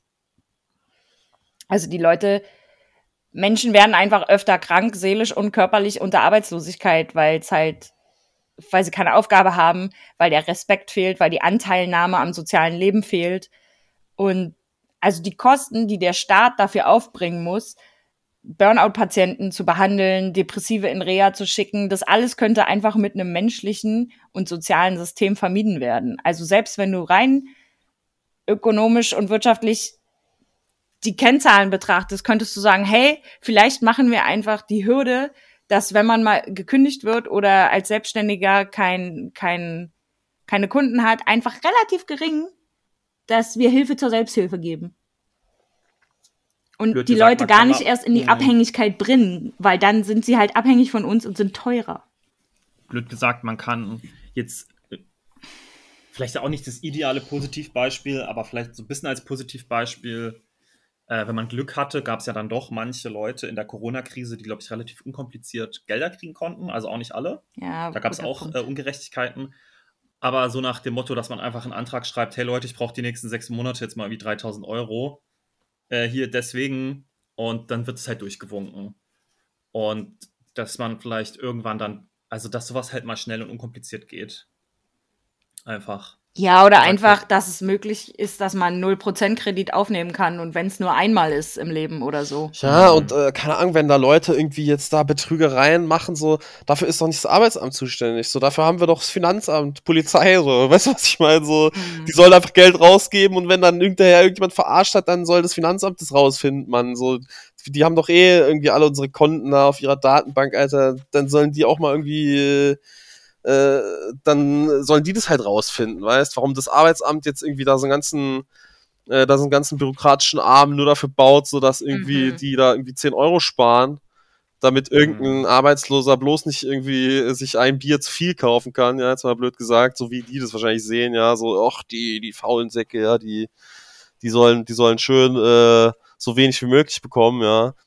Äh, dann, dann bekommt halt irgendeiner irgendwie, äh, also ich glaube, das wird sich am Ende tatsächlich auch äh, für die, für die Ziele, also ich bin ja auch dafür, weißt, dass Leute in Arbeit kommen, dass Leute irgendwie, und ich glaube, das ist ja auch eigentlich äh, der eigentliche Sinn vom Jobcenter, dass Leute halt irgendwie, also ich glaube auch nicht, dass die jetzt all, alle dann nur so zynisch so, ach, die müssen irgendwie einfach beschäftigt werden, damit wir schöne Statistiken haben, damit irgendwie die CDU wieder gewählt wird oder whatever, sondern ich glaube, das ist halt einfach, äh, das ist ja schon irgendwie äh, eigentlich so jetzt mal von, von dem ganzen Scheiß abgesehen, ist es ja eigentlich eine gute Sache, dass es sowas gibt, weißt Nur wird's halt einfach überhaupt nicht so ausgeführt, wie, wie, die eigentliche Intention äh, ist, ja. Also Mhm. eigentlich könnte das ja eine ganz, eine ganz äh, tolle Sache sein mit dem, mit dem Jobcenter, wenn man, wenn man das äh, halt richtig machen würde. Und ich glaube, wenn, und ich Mhm. ja, eben, also ich glaube halt, wenn, wenn man irgendwie da weniger Fokus jetzt darauf legt, ähm, dass jeder auch äh, schön äh, so, so wenig wie möglich bekommt, ja, dann, also, wenn man sozusagen so diesen allgemeinen Betrugsverdacht, den halt alle Hartz-IV-Empfänger sozusagen immer ertragen müssen, wenn man den mal runterfährt, dann wird man wahrscheinlich auch hier und da mehr verarscht, aber dann geht's halt dafür allen anderen besser und die haben dann auf jeden Fall, glaube ich, ähm, bessere Chancen auf den Job, so, wenn sie nicht irgendwie von Anfang an da irgendwie sich wie ein Verbrecher behandelt fühlen, weil da gerade so ein junger Typ wie ich, gerade nach dem Abi, weißt, ich habe da dann einfach zugemacht, als ich gemerkt habe, was sozusagen da abgeht. Alle Dann einfach- so. Ich habe da einfach mir gedacht, wisst ihr was, ihr könnt mich mal. So, ich, ich, äh, ich, ich, ich, ich, äh, ich bin einfach irgendwie ein junger Kerl so. Ich habe gerade so mein Leben, ich hab, will jetzt gerade so mein Leben anfangen und äh, und ihr und und ihr wollt mich einfach ihr, und ihr behandelt mich halt wie Dreck. Wisst ihr was? Ihr könnt mich mal. So dann, wenn ihr mich sozusagen so äh, seht, dass ich einfach so ein Arno Dübel bin, ja, dann gebe ich euch den Arno Dübel, wenn ihr das wollt. Und Ja. dann habe ich halt mich da einfach nicht mehr gemeldet, Alter, war Party machen, so. Wenn, so, also, wenn die, wenn die mich so behandeln, Alter, dann, dann kriegen sie den auch. Ja, das ist ja auch normal. Also Trotz ist ja auch eine natürliche Reaktion. Und vor allem ist ja, in, also ich meine, in deinem Fall, du kamst halt aus einem Schulsystem, was dich null auf einen realistischen Arbeitsmarkt vorbereitet hat, was gemäß der Industrialisierung dich irgendwie zu einem Arbeiter ausgebildet hat, der seine eigenen Talente nicht kennt. Also ich kenne niemanden, der aus der Schule kommt und weiß, wo seine Talente auf dem Arbeitsmarkt liegen. Niemanden. Ja, ja. Aber ich finde das tatsächlich wieder ganz gut, weil ich schon finde, dass Schule, also das war ja auch immer irgendwie damals irgendwie so mein Problem. So, man lernt hier gar nichts für, für die, für, fürs Berufsleben und so. Aber ich finde, Schule ist tatsächlich eher so eine Ausbildung fürs Leben einfach. So einfach um dein Gehirn ein bisschen zu entwickeln und irgendwie so, so überhaupt, äh, und auch wichtig, was, ja auch in der Schule sehr wichtig ist, dass du lernst mit anderen Menschen irgendwie so, also da lernt man ja auch sehr viel so soziales Zeug, einfach dadurch, dass du halt eingepfercht bist mit 30 anderen Leuten in der Klasse zum Beispiel oder so. Also das sind, glaube ich, tatsächlich irgendwie äh, die Dinge, die du in der Schule lernst, ja, also dass dein Gehirn irgendwie ich- so ein bisschen Mathe lernt, sehen, Ja. Dass du lernst, irgendwie mal einen Aufsatz zu schreiben und dass du lernst irgendwie, was Mobbing ist, dass das Kacke ist, ja, dass du lernst irgendwie, äh, wie man mit Menschen umgeht in, in, in Situationen, wo man irgendwie sich unter Druck gesetzt fühlt, bla bla, solche Dinge halt. Mhm. Aber Mhm. ob, ob, ob ich das jetzt so cool fände, wenn Schule jetzt wirklich zu so einem äh, äh, quasi zu so einer Semi-Ausbildung wird, wo man dann guckt, ja, okay, schau mal, der ist talentiert in handwerklichen Dingen. Das wäre vielleicht auch cool, aber ich weiß nicht. ich glaube, Das wäre zumindest als Vorebene super realistisch. Also Ja, ja. Ich meine, in, in, mit dem Gedanken wurde ja mal die Oberschule und die Hauptschule oder die Gemeinschaftsschule irgendwie erbaut. Und dass einfach alle zusammen Schule haben mit irgendwie realistischen, praktischen Anteilen, würde ich auf jeden Fall gut finden. Also, dass irgendwann jemand einmal erklärt, was Steuern sind, halte ich auf jeden Fall nicht für vermessen. Ja, Ja, das Ja. stimmt. Beziehungsweise, was mir eigentlich in der Schule total gefehlt hat, ähm, ist eigentlich schon, also ich glaube, das Problem in der Schule ist halt einfach, dass es natürlich, es klingt jetzt total übertrieben vielleicht auch, aber am Ende des Tages sind diese ganzen Lehrpläne ja schon irgendwo vom Staat entwickelt und dementsprechend, dementsprechend bin ich in der Schule sehr groß geworden mit so einem, der Staat ist so ein Ding und das gibt's und ich habe daran gar nicht so viel Teil. Weißt du, was ich meine? Das ist dieses fremde Objekt und ich kenne das, also irgendwie wurde ich, ich wurde gar nicht so groß geworden, ich wurde da überhaupt gar nicht so erzogen, dass ich Teil dessen bin.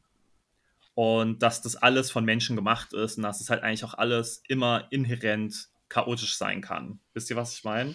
Und wo man auch einfach immer so eine gewisse Geistesanwesenheit braucht. Also wenn man sich sozusagen durch sein Leben bewegt, dass man halt immer gucken muss, läuft es eigentlich auch so, wie es laufen soll.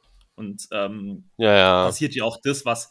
Und mir wurde in der Schule eher so. Ein falsches Vertrauen einfach. So Äh. ein falsches Vertrauen eigentlich auch einge, eingebracht und auch so ein nicht darüber nachdenken. So nach dem Motto, ich gehe in ein Krankenhaus und wenn die sagen, das ist das und das ist das, dann gehe ich halt wieder nach Hause und dann ist alles schön und gut. Aber halt auch so ein bisschen so eine Bullabü-Welt. Ja, ja. Und ich glaube, so ein wirklich so ein so Nachdenken darüber, okay, was gibt es eigentlich für Probleme in der Gesellschaft? Was interessiert mich an diesen Problemen? Also, das ist ja vielleicht auch eine ganz gute Herangehensweise. Man muss ja nicht unbedingt für den Arbeitsmarkt fit gemacht werden, aber dass man sich vielleicht auch so ein bisschen überlegt, ja, was, wo gibt es denn Schieflagen und wo möchte ich mich da einbringen? Also ich meine, ich hatte schon einen Lehrer, der mir so irgendwie kritisches äh, Denken, das war dem halt sehr wichtig, aber muss halt auch sehen, dass äh, es natürlich für Lehrer sehr konvenient ist, Respekt und äh, Vertrauen in Autorität und Institutionen äh, zu Mhm. propagieren, weil das macht für ihn den Job einfach einfacher, ne? Weil der Lehrer zum Beispiel, der uns beigebracht hat, äh, Dinge zu hinterfragen, kritisch zu denken, nicht immer einfach blind den Dingen zu vertrauen. Das war halt ein Typ so, bei dem haben wir im Unterricht gesoffen und so, weißt Also das hat dann auch sozusagen so seine Repercussions, sag ich einfach mal, ja. Also der war halt kein respektierter äh, Lehrer, der in den Raum kam und dann waren alle still, weißt Also der hat es dann halt Ja. auch auf, äh, also seine Arbeit war auf jeden Fall härter und schwieriger als äh, andere Lehrer, äh, die halt eher so den Autoritäts- und äh, alles, so das System funktioniert, Institutionen sind äh, gut, Maschinen. ja, sie funktionieren wie eine geölte Maschine, ja, das ist alles richtig so, wie es so ist. Und weißt du, so dieses Ding, so die Lehrer, Alter, die kamen in den Raum, da war es still, die haben ihren Unterricht gemacht, alle haben schön mitgemacht, keiner hat drum genervt, weißt Also die haben dann natürlich einfach irgendwie es ein bisschen einfacher gehabt. Habe ich auf jeden Fall gegenteilige Erfahrungen. Ja, ist so klar, wenn- also wenn sie es Vielleicht hat halt. es damit zu tun, dass ich aus Friedrichshain komme, was so ein Punkbezirk war, aber Autorität hat bei uns nicht funktioniert. Also Autorität als bloße Androhung ohne folgende Kompetenz habe ich nie gesehen, dass Ja, ja, aber also das ist natürlich klar. Also wir hatten natürlich einige Lehrer, die versucht haben, autoritär zu sein, die dann aber komplett äh, gegen die Wand gefahren sind. Aber wir hatten auch Leute, die haben irgendwie so eine Aua gehabt, weißt? Wir hatten zum Wir haben Beispiel so Angst vor Schrecken. Ja, Frau Kein, Alter, so, das war unsere sch- irgendwie stellvertretende Schulleiterin, so, die hat, die war einfach ein Drache, so. Da hat einfach jeder Angst vor der gehabt. Mhm. Also, natürlich gab es dann auch Lehrer, die so daran wirklich gescheitert sind. Und bei denen war es dann halt noch viel heftiger als bei den, sag ich mal, coolen Lehrern. Aber die coolen Lehrer, die hatten halt auch nie so richtig so, also, die hatten nie auch, die hatten auch nie so richtig so den Respekt und irgendwie die Anerkennung der Schüler, so. Die ist dann immer erst später gekommen, als man dann so gecheckt hat, wie, wie wichtig das eigentlich war, was, was die einem dabei gebracht haben. Hm. Äh, ich wollte noch kurz zu Milans Corona-Beispiel sagen, dass ich es aber schon, also ich fand diesen Konflikt ziemlich interessant, als dann von staatlicher Seite aus gesagt wurde, okay, wir haben jetzt durch Corona hier eine wahnsinnige Schwemme an kulturschaffenden, medienarbeitenden, kreativ arbeitenden Menschen, die auf einmal arbeitslos sind. Erstmalig ähm, setzen wir jetzt die Regel aus, dass die Menschen kein Kapital besitzen dürfen. Also man durfte ja dann erstmalig bis, also da, es gab dann so eine Rechnung, so viele Jahre war ich selbstständig und pro Jahr durftest du irgendwie sechs oder 10.000 Euro an Vermögen haben. Mhm. Also ich weiß, das war ein Freund mir erzählt hat, er hat 60.000 Euro auf dem Konto und er darf die behalten. Und ich habe dann diese Diskussion von Langzeitarbeitslosen mitgekriegt, die sagen, ja, was ist das? Also wir durften nie Geld haben, wir mussten unser eigenes Vermögen aufbrauchen, bevor wir staatliche Hilfe bekommen haben. Und nur weil der Grund sich geändert hat, warum Menschen arbeitslos sind, es gibt ja immer individuelle und persönliche Gründe. Nur weil das jetzt mehrere Menschen sind, ist es auf einmal nachvollziehbar. Und jetzt wird einfach eine Ausnahme geschaffen, die uns früher erzählt wurde, die nicht machbar ist. Und also ich konnte die Wut auf jeden Fall total nachvollziehen, auch wenn ich es natürlich gut fand, dass Menschen das haben dürfen. Aber es hat natürlich innerhalb der Menschen, die wenig Geld bekommen haben, nochmal eine Ungerechtigkeit und eine Lücke geschaffen. Und ich finde es faszinierend, wie so Systeme der Ungerechtigkeit ja immer nur den Blick auf das Gegenüber lenken und nie auf das System. Also du denkst dann, wieso, wieso kriegt der 1000 Euro mehr als ich Arbeitslosengeld? Aber eigentlich haben beide irgendwie keine Kohle, weißt du? Ja, ja. Aber ich muss auch sagen, dass natürlich man ähm, sich darüber aufregen kann, aber andererseits ist natürlich schon, dass jetzt nicht nur in diesem Bereich, sondern allgemein, was irgendwie soziale Dinge und, äh, und auch wirtschaftliche Zusammenhänge angeht, war ja die Corona-Krise eigentlich eine Riesenchance, weil da hat man nämlich eigentlich mal gesehen, dass wenn wir einfach irgendwie mal Geld brauchen, um Leuten zu helfen, ja, dann ist es halt da. Und jetzt ist jetzt auch nicht das äh, Wirtschaftssystem deswegen zusammengebrochen, weil irgendwelche Leute Corona-Hilfe bekommen haben, ja. Also eigentlich ist das sozusagen eine Riesenchance, um sozusagen mal ein bisschen umzudenken hier und da. Ich weiß nicht, ob die jetzt genutzt wurde, genutzt werden wird. Ich hoffe es. Aber ähm, und nochmal sozusagen zu diesem Ding, das ist natürlich mies, ähm, dass Arbeitslose ähm, erst ihr ganzes Vermögen aufbrauchen äh, mussten. Aber wenn jetzt eben äh, diese Corona, dieses Corona-Beispiel dazu führt, dass es dann bei Arbeitslosen in Zukunft nicht mehr so läuft, dann ist es ja trotzdem eine gute Sache, weißt? Also ich Natürlich. bin jetzt zum Beispiel auch nicht irgendwie sauer, dass ich damals nicht arbeiten durfte, weil, so, weil, weil heute dürfen die das, weißt du? Die, die, ich bin jetzt, also ich bin jetzt, äh, ich bin einfach froh sozusagen drum, dass jetzt einfach Jugendliche heutzutage, die in einer Hartz-IV-Familie sind, irgendwie mal sich Geld dazu verdienen dürfen, äh, um auch mal in Urlaub zu, mitzufahren, ja, mit ihren Freunden oder so. Ähm, aber dazu muss das halt erstmal passieren, weißt? Weil solange eben nur die Reichen äh, oder halt nur die, die nicht in Hartz IV sind, äh, halt arbeiten dürfen, ohne, äh, ohne ab, was abgezogen zu bekommen, oder eben nur die, äh, nur während Corona-Krise Leute Vermögen äh, haben dürfen, dann ist es natürlich äh, Kacke, ne? Also ich mhm. hoffe natürlich, dass jetzt diese Corona-Krise da bisschen was ändert, ne? Aber ich glaube natürlich also, eher nicht dran. Ja, hoffe ich auch. Bin ich bei dir. Ich habe am Anfang auch gedacht, es wird eine Riesenchance für so Homeoffice, flexible Arbeitsmodelle, Selbstständigkeit, pipapo. Ich finde es dann natürlich auch super frustrierend, auf ähm, geschlechterpolitischer Basis zu sehen, dass natürlich wieder Frauen waren, die dann irgendwie ihre Jobs gekündigt haben und die Kinder zu Hause im Homeschooling irgendwie unterstützt haben. Ähm, also ich finde, auf gesellschaftlicher Ebene hat es uns wahnsinnig zurückgeschleudert. Also das ist äh, interessanterweise, habe ich sogar auch darüber mal so eine Hausarbeit geschrieben, als ich BWL studiert habe.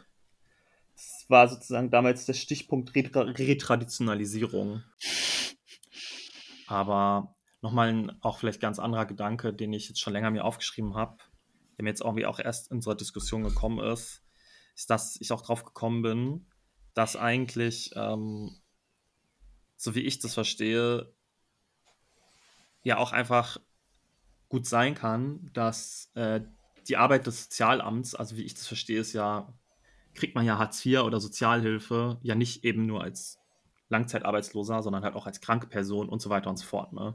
Auch Personen in, in Leiharbeit, in befristete Arbeit, in Teilarbeit und in Minijobs. All die werden vom Jobcenter unterstützt. Wobei hm. unterstützt hier fast zu positiv. Aufstocker. Exakt. Ja, genau. Also man vergisst auch, wie viele Menschen das sind.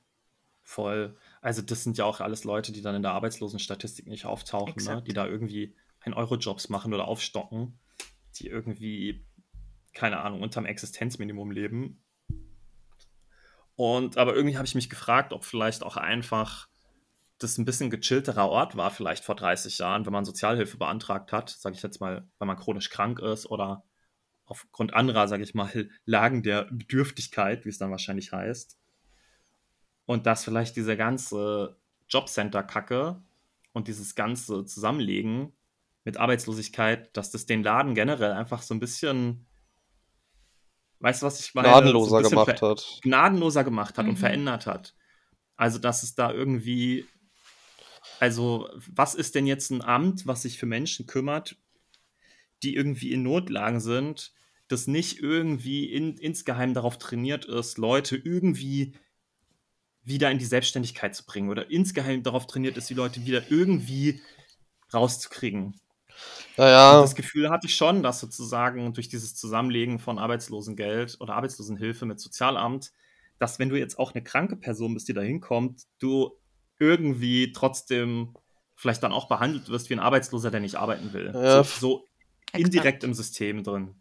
Ja, früher hat sie vielleicht einfach so ein Büro, weißt Da haben die sich dann einfach nur um Anträge gekümmert von Kranken, weißt Und dann hast du natürlich eine ganz andere Einstellung. Heute, Alter, so, da kommt halt irgendwie äh, um 12 kommt halt irgendwie der Langzeitarbeitslose und danach kommt ein Kranker, weißt Dann ist es natürlich auch ein ganz anderer Umgang, so, weißt Wenn du dann, wenn du dann irgendwie, ähm, In denselben ja, Topf bist, wenn du, blöd da wirst du dann in denselben Topf geworfen, weißt Da haben die dann auch einen ganzen, ganz anderen äh, Modus operandi einfach.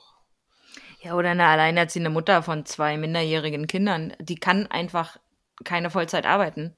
Also es ist auch nicht ihre Schuld, dass, dass, dass es nicht reicht, um zwei Kinder zu versorgen, wo der Vater vielleicht halt einfach gegangen ist. Mhm. Und das System fängt diese Menschen ja nicht auf. Mhm. Ja, alleinerziehende Mütter waren ja auch einfach so, glaube ich, so in den späten 90ern und in den Nullerjahren einfach so ein bisschen so ein, so ein, so ein Low-Key-Feindbild einfach. Ja. So richtig krass einfach. So. die, haben den, die, die haben den Mann verschreckt. Ja, so, die haben, die belasten die Gesellschaft, so, wieso suchen die sich nicht einfach einen Mann, weißt du, was ich meine, so richtig, Alter. Ja.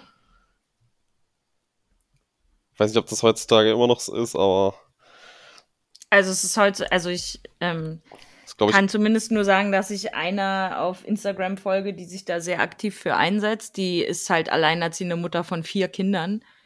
Und die postet halt auch immer so Beiträge, dass es kein Amt für sie gibt. Sie geht arbeiten, aber das Geld reicht nicht. Es interessiert niemanden. Dass es einfach logisch ist, dass es nicht reicht. Äh, sie kann nicht umziehen. Sie weiß einfach nicht, wie sie das alles machen soll. Und dafür gibt es keine Zuständigkeit. Es ist persönliches Pech. naja, das war bei uns auch so, wir wurden ja auch von einer alleinerziehenden Mutter großgezogen, Mhm. die halt auch noch studiert hat und so, und im Grunde war es dann halt so, ja, also, wenn du studierst, hast, krieg, kannst du eigentlich kein Hartz IV bekommen, äh, und äh, BAföG äh, kriegst du halt dann auch irgendwann nicht mehr.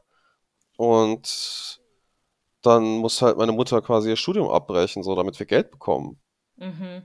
Und dann hat die halt einfach äh, auf prekäre Arbeit zurückgegriffen, wo sie heute noch äh, festhängt einfach. Oder was heißt festhängt, wo sie halt heute immer noch ist. Ja, die, die hat dann angefangen im Labor zu arbeiten und da arbeitet sie einfach bis heute, ja. 20 Jahre später oder irgendwie 15 Jahre später arbeitet die immer noch da, ja, wo sie halt gelandet ist, um uns durchzufüttern einfach, ja. Damit wir, äh, weil natürlich auch, wenn man ähm, Hartz IV bekommt und Aufstocker ist, wenn man arbeitet, kriegt man halt dann doch eben die 100, 200 Euro mehr, als wenn man nicht arbeitet. Und Mhm. gerade als Mutter, wenn du das halt nicht für dich selber machst, weißt du, also für mich Mhm. selber würde ich jetzt auch nicht, würde ich vielleicht auch das erwägen, so, ja, äh, so, warum soll ich jetzt acht Stunden am Tag arbeiten für 200 Euro mehr im Monat? Aber wenn man Kinder hat, dann steht das halt außer Frage, ne? Also die, die, die, die wollen ins Landschulheim, so, die, die wollen irgendwie äh, auch mal neue Schuhe haben. Also Kinder sind ja wahnsinnig teuer und halt auch irgendwie gerade die Base, Nicht so- also man- nicht, nur- man will Man ja, kann mit dir nicht verhandeln. ja, genau, also, richtig. also Kinder, also wenn du Kindern einfach nur die Basics zur Verfügung stellst, dann hat es halt für die auch soziale extreme Auswirkungen, ne? Also wenn du irgendwie ein Jahr mit, mit den gleichen Klamotten in die Schule gehst, dann, ja, dann gut Nacht. Weißt du, was ich meine? Also, Mhm. also, und äh, man muss, also das ist natürlich dann auch jedem, jedem Vater oder jeder Mutter ist es natürlich dann auch wichtig, dass die Kinder eben nicht nur das absolute Minimum bekommen, sondern eben so viel wie geht. Und dann geht, dann gibt man halt auch einfach seine eigene Karriere und sein eigenes Leben quasi auf, äh, wenn das System es von einem verlangt und sagt, ja, dann geh doch einfach jetzt irgendwo irgendwas arbeiten, Hauptsache irgendwas. Dann haben auch deine Kinder, können auch deine Kinder mal irgendwie äh, äh, ja, können, können die auch mal keinen Aldi-Pulli anhaben, ja, dann kriegen die auch mal irgendwie einen schönen Pulli zu Weihnachten oder so, weißt, der, der dann auch ein Mhm. bisschen länger hält oder, oder was weiß ich. Ja. Ja, Dings, ähm, ich habe auch mit, äh, ich habe mit, ähm, mit Gitti im Vorfeld schon so ein bisschen so gequatscht, ähm, dass das eigentlich auch, worüber wir heute sprechen, halt einfach so ein mieses Thema eigentlich ist. Ja, auf Weißt jeden du? Fall. ist schon so Weil eher so sozusagen- Downer. Fazit nach anderthalb Ja. Stunden. Ja, weil sozusagen, genau, also wir quatschen ja jetzt auch schon seit anderthalb Stunden und ich habe mich auch gefragt, also weißt du, ich mag jetzt auch nicht dieses klassische, ich mag jetzt auch dieses klassische Ding nicht, jetzt muss man noch was Gutes sagen, dann hat man irgendwie die Realität wieder gerettet, aber so irgendwie, ich merke halt einfach, also ich habe das wirklich mit Gitti im Vorfeld besprochen, das, was wir heute eigentlich besprechen, das ist halt jetzt auch überhaupt nichts, wo es dann irgendwie so eine Erkenntnis gibt. Also weißt du, was ich meine, wenn wir jetzt über irgendwie so krasse emotionale, vielleicht, also weißt du, wenn man so irgendwie eine emotional schwere Zeit hat, dann kann es ja auch manchmal so helfen, darüber zu sprechen, vielleicht über eine Trennung, über einen Verlust und Ja, dann kann man so mit, mit, äh, mit Hoffnung in die Zukunft schauen, so, weißt Ja, Aber hier, hier, hier, hier, oh je, Leute, glaubt mir, Alter. Genau. Was, was, Hier.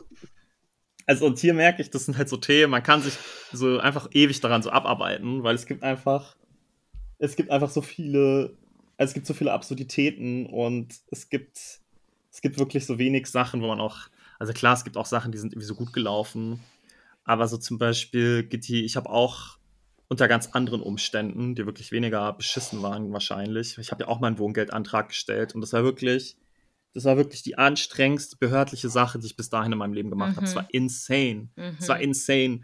Und ganz am Ende haben sie mir dann gesagt, dass mein Vater für mich zahlen muss und ich war halt nicht so Exakt. 30. Ja.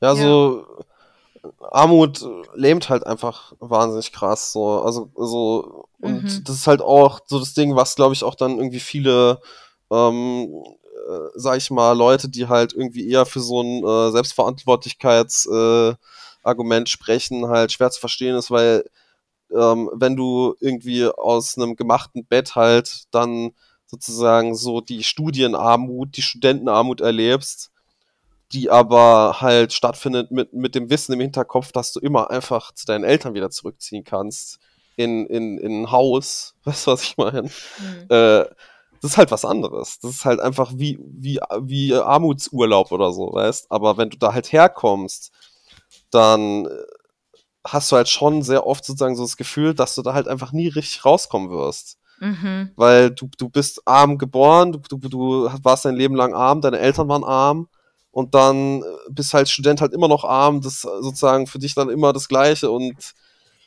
äh, also es ist schon, also man bekommt ja gerade auch als Kind so halt schon dann auch so die existenziellen Sorgen von den Eltern auch mit, auch wenn die die jetzt nicht direkt äußern oder so, weißt, aber äh, wenn deine Mutter Mhm. halt irgendwie Briefe aufmacht und irgendwie fast anfängt zu heulen oder so, das das, da checkst du jetzt nicht genau, worum es geht, aber das, das hat schon auch so sozusagen so, wenn du später dann das checkst, dann erinnerst du dich dran und dann, äh, also wenn du alt genug Ja, bist. du musst dann selber irgendwann Briefe öffnen. Ja, und dann kommt dir das und sozusagen- selber heulen. ja, ja, genau, also Mhm. und also ich glaube, wenn einfach jeder, also ich weiß jetzt auch nicht, ob irgendwie was für gesellschaftlich negative Folgen sozusagen eine, eine ein BGE oder sowas haben könnte, weißt, aber einfach so wenn man einfach irgendwie unkompliziert 1000 Euro im Monat kriegen könnte oder wenn man einfach irgendwie ein Recht darauf hätte, als Mensch in Deutschland einfach zu existieren. Weißt du, was ich meine? So einfach irgendwie irgendwo zu wohnen, Essen, Strom und Internet zu haben, ohne dass man irgendwie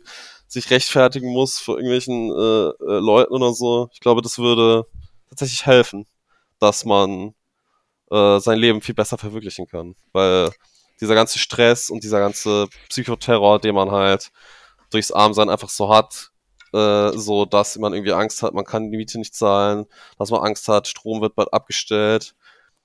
Das steht einem natürlich im Weg, irgendwie sich darauf zu konzentrieren, sein Leben zu gestalten. Ne? und irgendwie dann tatsächlich irgendwann mal auch selber einen Beitrag zu leisten, selber auch mal Steuern zu bezahlen, ja.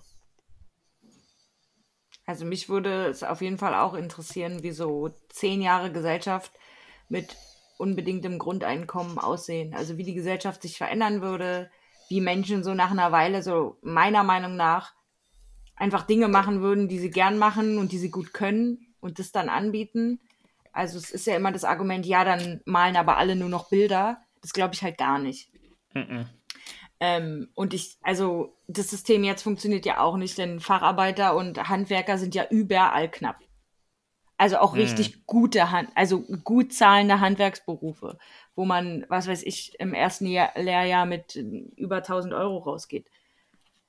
Also die Distribution an Arbeitskraft findet ja jetzt auch nicht statt.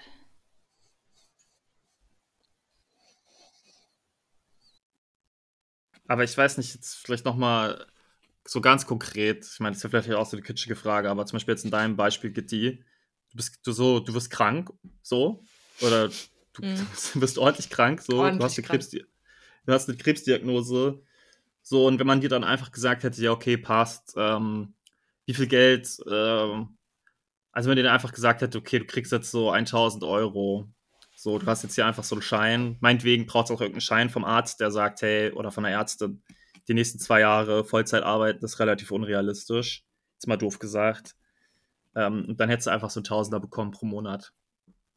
Wie viel Probleme hättest du dir erspart? Also von meinen, von meinen organisatorischen Problemen hätte das 90 Prozent weggenommen. Mm, Und es hätte, glaube ich, erhebliche Teile meiner Depression weggenommen. Also ich muss auch klipp und klar sagen, hätte ich nicht auf illegalem Wege Geld besorgt, möchte jetzt nicht darauf eingehen, wie. Nein, es war keine Prostitution. Ähm, Wäre ich jetzt obdachlos mit Behinderung und chronischer Krankheit.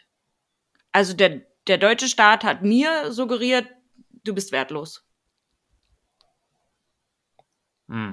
Also ich hatte eine Trennung, ich saß allein in meiner Wohnung, ich wusste nicht, wie ich die zahlen soll. Die Wohnungsgeldbehörde hat mich schikaniert, anders kann ich es nicht sagen. Ähm, mit, ich, mit, ja, wir müssen ihre Dachschräge ausmessen, ob das wirklich als Quadratmeter zählt oder nicht. Ähm, warum haben sie ein Arbeitszimmer? Ich, ich musste, weil mir kein Amt Geld gegeben hat, innerhalb meiner Erkrankung musste ich mich selbstständig machen, innerhalb meiner Chemotherapie, musste mich bei jedem Amt dafür rechtfertigen, warum ich arbeite. So schlecht kann es mir ja nicht gehen. Ähm, niemand wusste, wer für mich zuständig ist, denn innerhalb von einer, von einer Krankschreibung selbstständig arbeiten kann dir niemand sagen, wie das abgerechnet wird steuerlich. Niemand kann dir sagen, wer dich berät. Das Finanzamt, da habe ich angerufen, habe gesagt, welcher Steuersatz für mich zuständig ist. Die haben gesagt, sie können mir keine Informationen geben. Dann habe ich gesagt, wie kann das sein? Ihr zwingt mich bei diesem Scheiß hier mitzumachen, aber ihr wollt mir die Spielregeln nicht verraten. Ja, dann müssen sie sich einen Steuerberater holen. Da habe ich gesagt, dafür habe ich kein Geld. Hat niemand interessiert. Alter, das ist so insane. Also, What the fuck? also, um auf mentale Auswirkungen vom Staat zu gehen, ich kann jedem nur raten, kriminell zu arbeiten. Das ist mein ehrlicher Rat. Also auf einem ehrlichen Wege, wenn man krank ist und schon ein Problem hat, kommt man nicht weiter. Wenn man keine reiche Familie hat, die einen unterstützt, ist man doppelt gearscht. Und das ist, Ja. das ist ja immer wieder diese Herkunftsproblematik, die wir in Deutschland haben. Dass, dass die Unterschiede zwischen Menschen mit Geld und ohne Geld, dass sie ja immer nur größer werden. Du hast kein Geld, du wirst weniger Geld haben. Ja, das ist ja überall so, nicht nur in Deutschland. Ja, aber in Deutschland sind angesichts der, des, des Vermögens sind die Unterschiede größer, als sie sein müssten. Also wir Ja. haben das Geld. Ja, Wir ja, einfach ja, ja. cleverer das ist natürlich das einsetzen. Ding, ja, auf jeden Fall. Wir hätten theoretisch den sogenannten Wohlstand. Die krebskrank werden, nicht kriminell werden müssen, um ob, nicht obdachlos zu werden. also, Ja, und vielleicht als, verrückt, als ja. Schlusswort zu meiner Situation, also ich will seit einem Jahr eigentlich wieder arbeiten, weil ich Arbeit und Beschäftigung brauche, um halbwegs klarzukommen mit mir selber. Ähm, ich bin seit zwei Jahren bearbeitet die Rentenversicherung, die für mich zuständig ist, mein Antrag auf Erwerbsminderungsrente. Also ich bin so chronisch krank, dass, es, dass ich eingeschätzt wurde, dass ich mein ganzes Leben lang nur drei bis sechs Stunden am, am Tag maximal arbeiten darf, kann, wie auch immer. Das wird halt eingeschätzt von der Reha und von Ärzten. Und dementsprechend muss die Rentenversicherung mir eigentlich Geld dazu zahlen und dann könnte ich in Teilzeit arbeiten gehen. Da die Rentenversicherung seit zwei Jahren meinen Antrag bearbeitet und auf Zeit spielt, sehr bewusst auf Zeit spielt, weil sie wissen, dass das Jobcenter dann für mich zuständig ist, äh, kann ich nicht arbeiten gehen. Denn wenn ich mich jetzt bewerbe und zufällig, also ich habe mich jetzt beworben auf eine Zwölf-Stunden-Stelle, wenn dann in vier Monaten die Rentenversicherung den Bescheid schickt, dass sie einschätzen, ich kann zehn Stunden die Woche arbeiten und ich aber, arbeite aber gerade zwölf Stunden die Woche, verfällt mein Rentenanspruch komplett. Die sagen, naja, sie können ja arbeiten, dann brauchen sie uns ja gar nicht. Schau, sie kriegen kein Geld. Alter. What the hell? Und ja, also ich bin eh schon kein Systemfreund gewesen. Ich bin's null zu null Prozent. Und ich könnte auch Horrorgeschichten von FreundInnen in Rollstühlen erzählen, die irgendwie ihr Auto für 20.000 Euro privat zahlend umbauen müssen, damit sie Auto fahren können, wo das Kassenmodell an, als Rollstuhl dir gezahlt wird, aber der Rollstuhl, den du tatsächlich brauchst, den musst du auch selber finanzieren. Also ich finde, wenn man chronisch krank ist und von gesunden Menschen umgeben ist in einem jungen Alter, die einem irgendwie Sachen erzählen wie, ja, aber du kannst ja dankbar sein, dass du in Deutschland behindert bist, dann denke ich mir, woher hast du diese Informationen? Also weil die Leute wie ich, die mit dem System permanent in Kontakt kommen, haben diesen Gedanken nicht, den hast nur du. Ja, ja. Die Leute glauben halt einfach so, ja, wir sind doch hier in einem Erste Weltland, hier läuft doch alles. Ja. Ich glaube, das ist eh so eine generelle Einstellung, halt, dass viele Leute sind. Also ich glaube, viele Leute können auch überhaupt nicht. Also ich glaube, viele Leute verdrängen einfach, dass das möglich ist. Die wissen das wird halt einfach nicht. Also ich hätte das ja auch, also man kann das denen ja auch nicht übel nehmen. Man kann ja auch einfach wirklich so, man, also ich bin ja auch immer wieder erstaunt, dass sowas, was sozusagen so in Deutschland so abgeht, weißt? Also das Mhm. hätte ich ja auch nie gedacht, einfach, weißt? Also wenn ich hier höre, Mhm. äh, Alter, dass irgendwie jemand, der Krebs hat, einfach irgendwie vom Staat so, so, so einfach so, da ist, gibt's einfach nichts, weißt du? Ich glaub, dachte wirklich so, für sowas gibt's irgendwie Auffangnetze. Ich meine, Krebs ist ja jetzt irgendwie keine seltene Krankheit, Alter. Dass einfach jeder, der, dass jeder, der irgendwie Krebs bekommt, weißt, der irgendwie keine reiche Familie hat, dass der irgendwie im Grunde einfach komplett allein, ja, dass der abgesichert ist, das, das war für mich eigentlich eine Selbstverständlichkeit, weißt und dass ich, und dass die dann einfach so im Grunde komplett allein gelassen werden und die auch noch dann sich irgendwie da mit, äh, mit dem Amt rumschlagen müssen und es da irgendwelche Schikane gibt, Alter. Also das überrascht mich tatsächlich auch, weißt Also, und das ist halt einfach nur traurig. Mhm. Armutszeugnis. Armutszeugnis. Ja, Mann.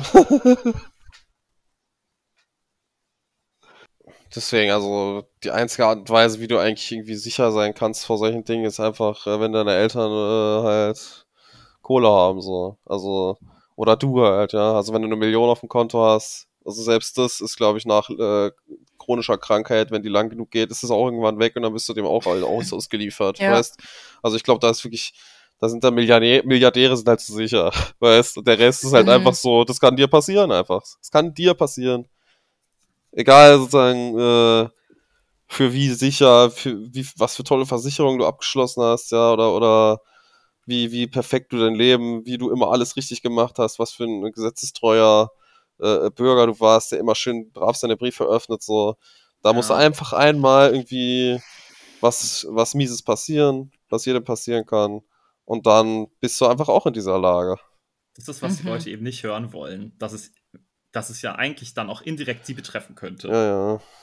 Ja, oder, oder das Gegenbeispiel, es tut mir leid, aber ich habe ein tolles Beispiel dafür.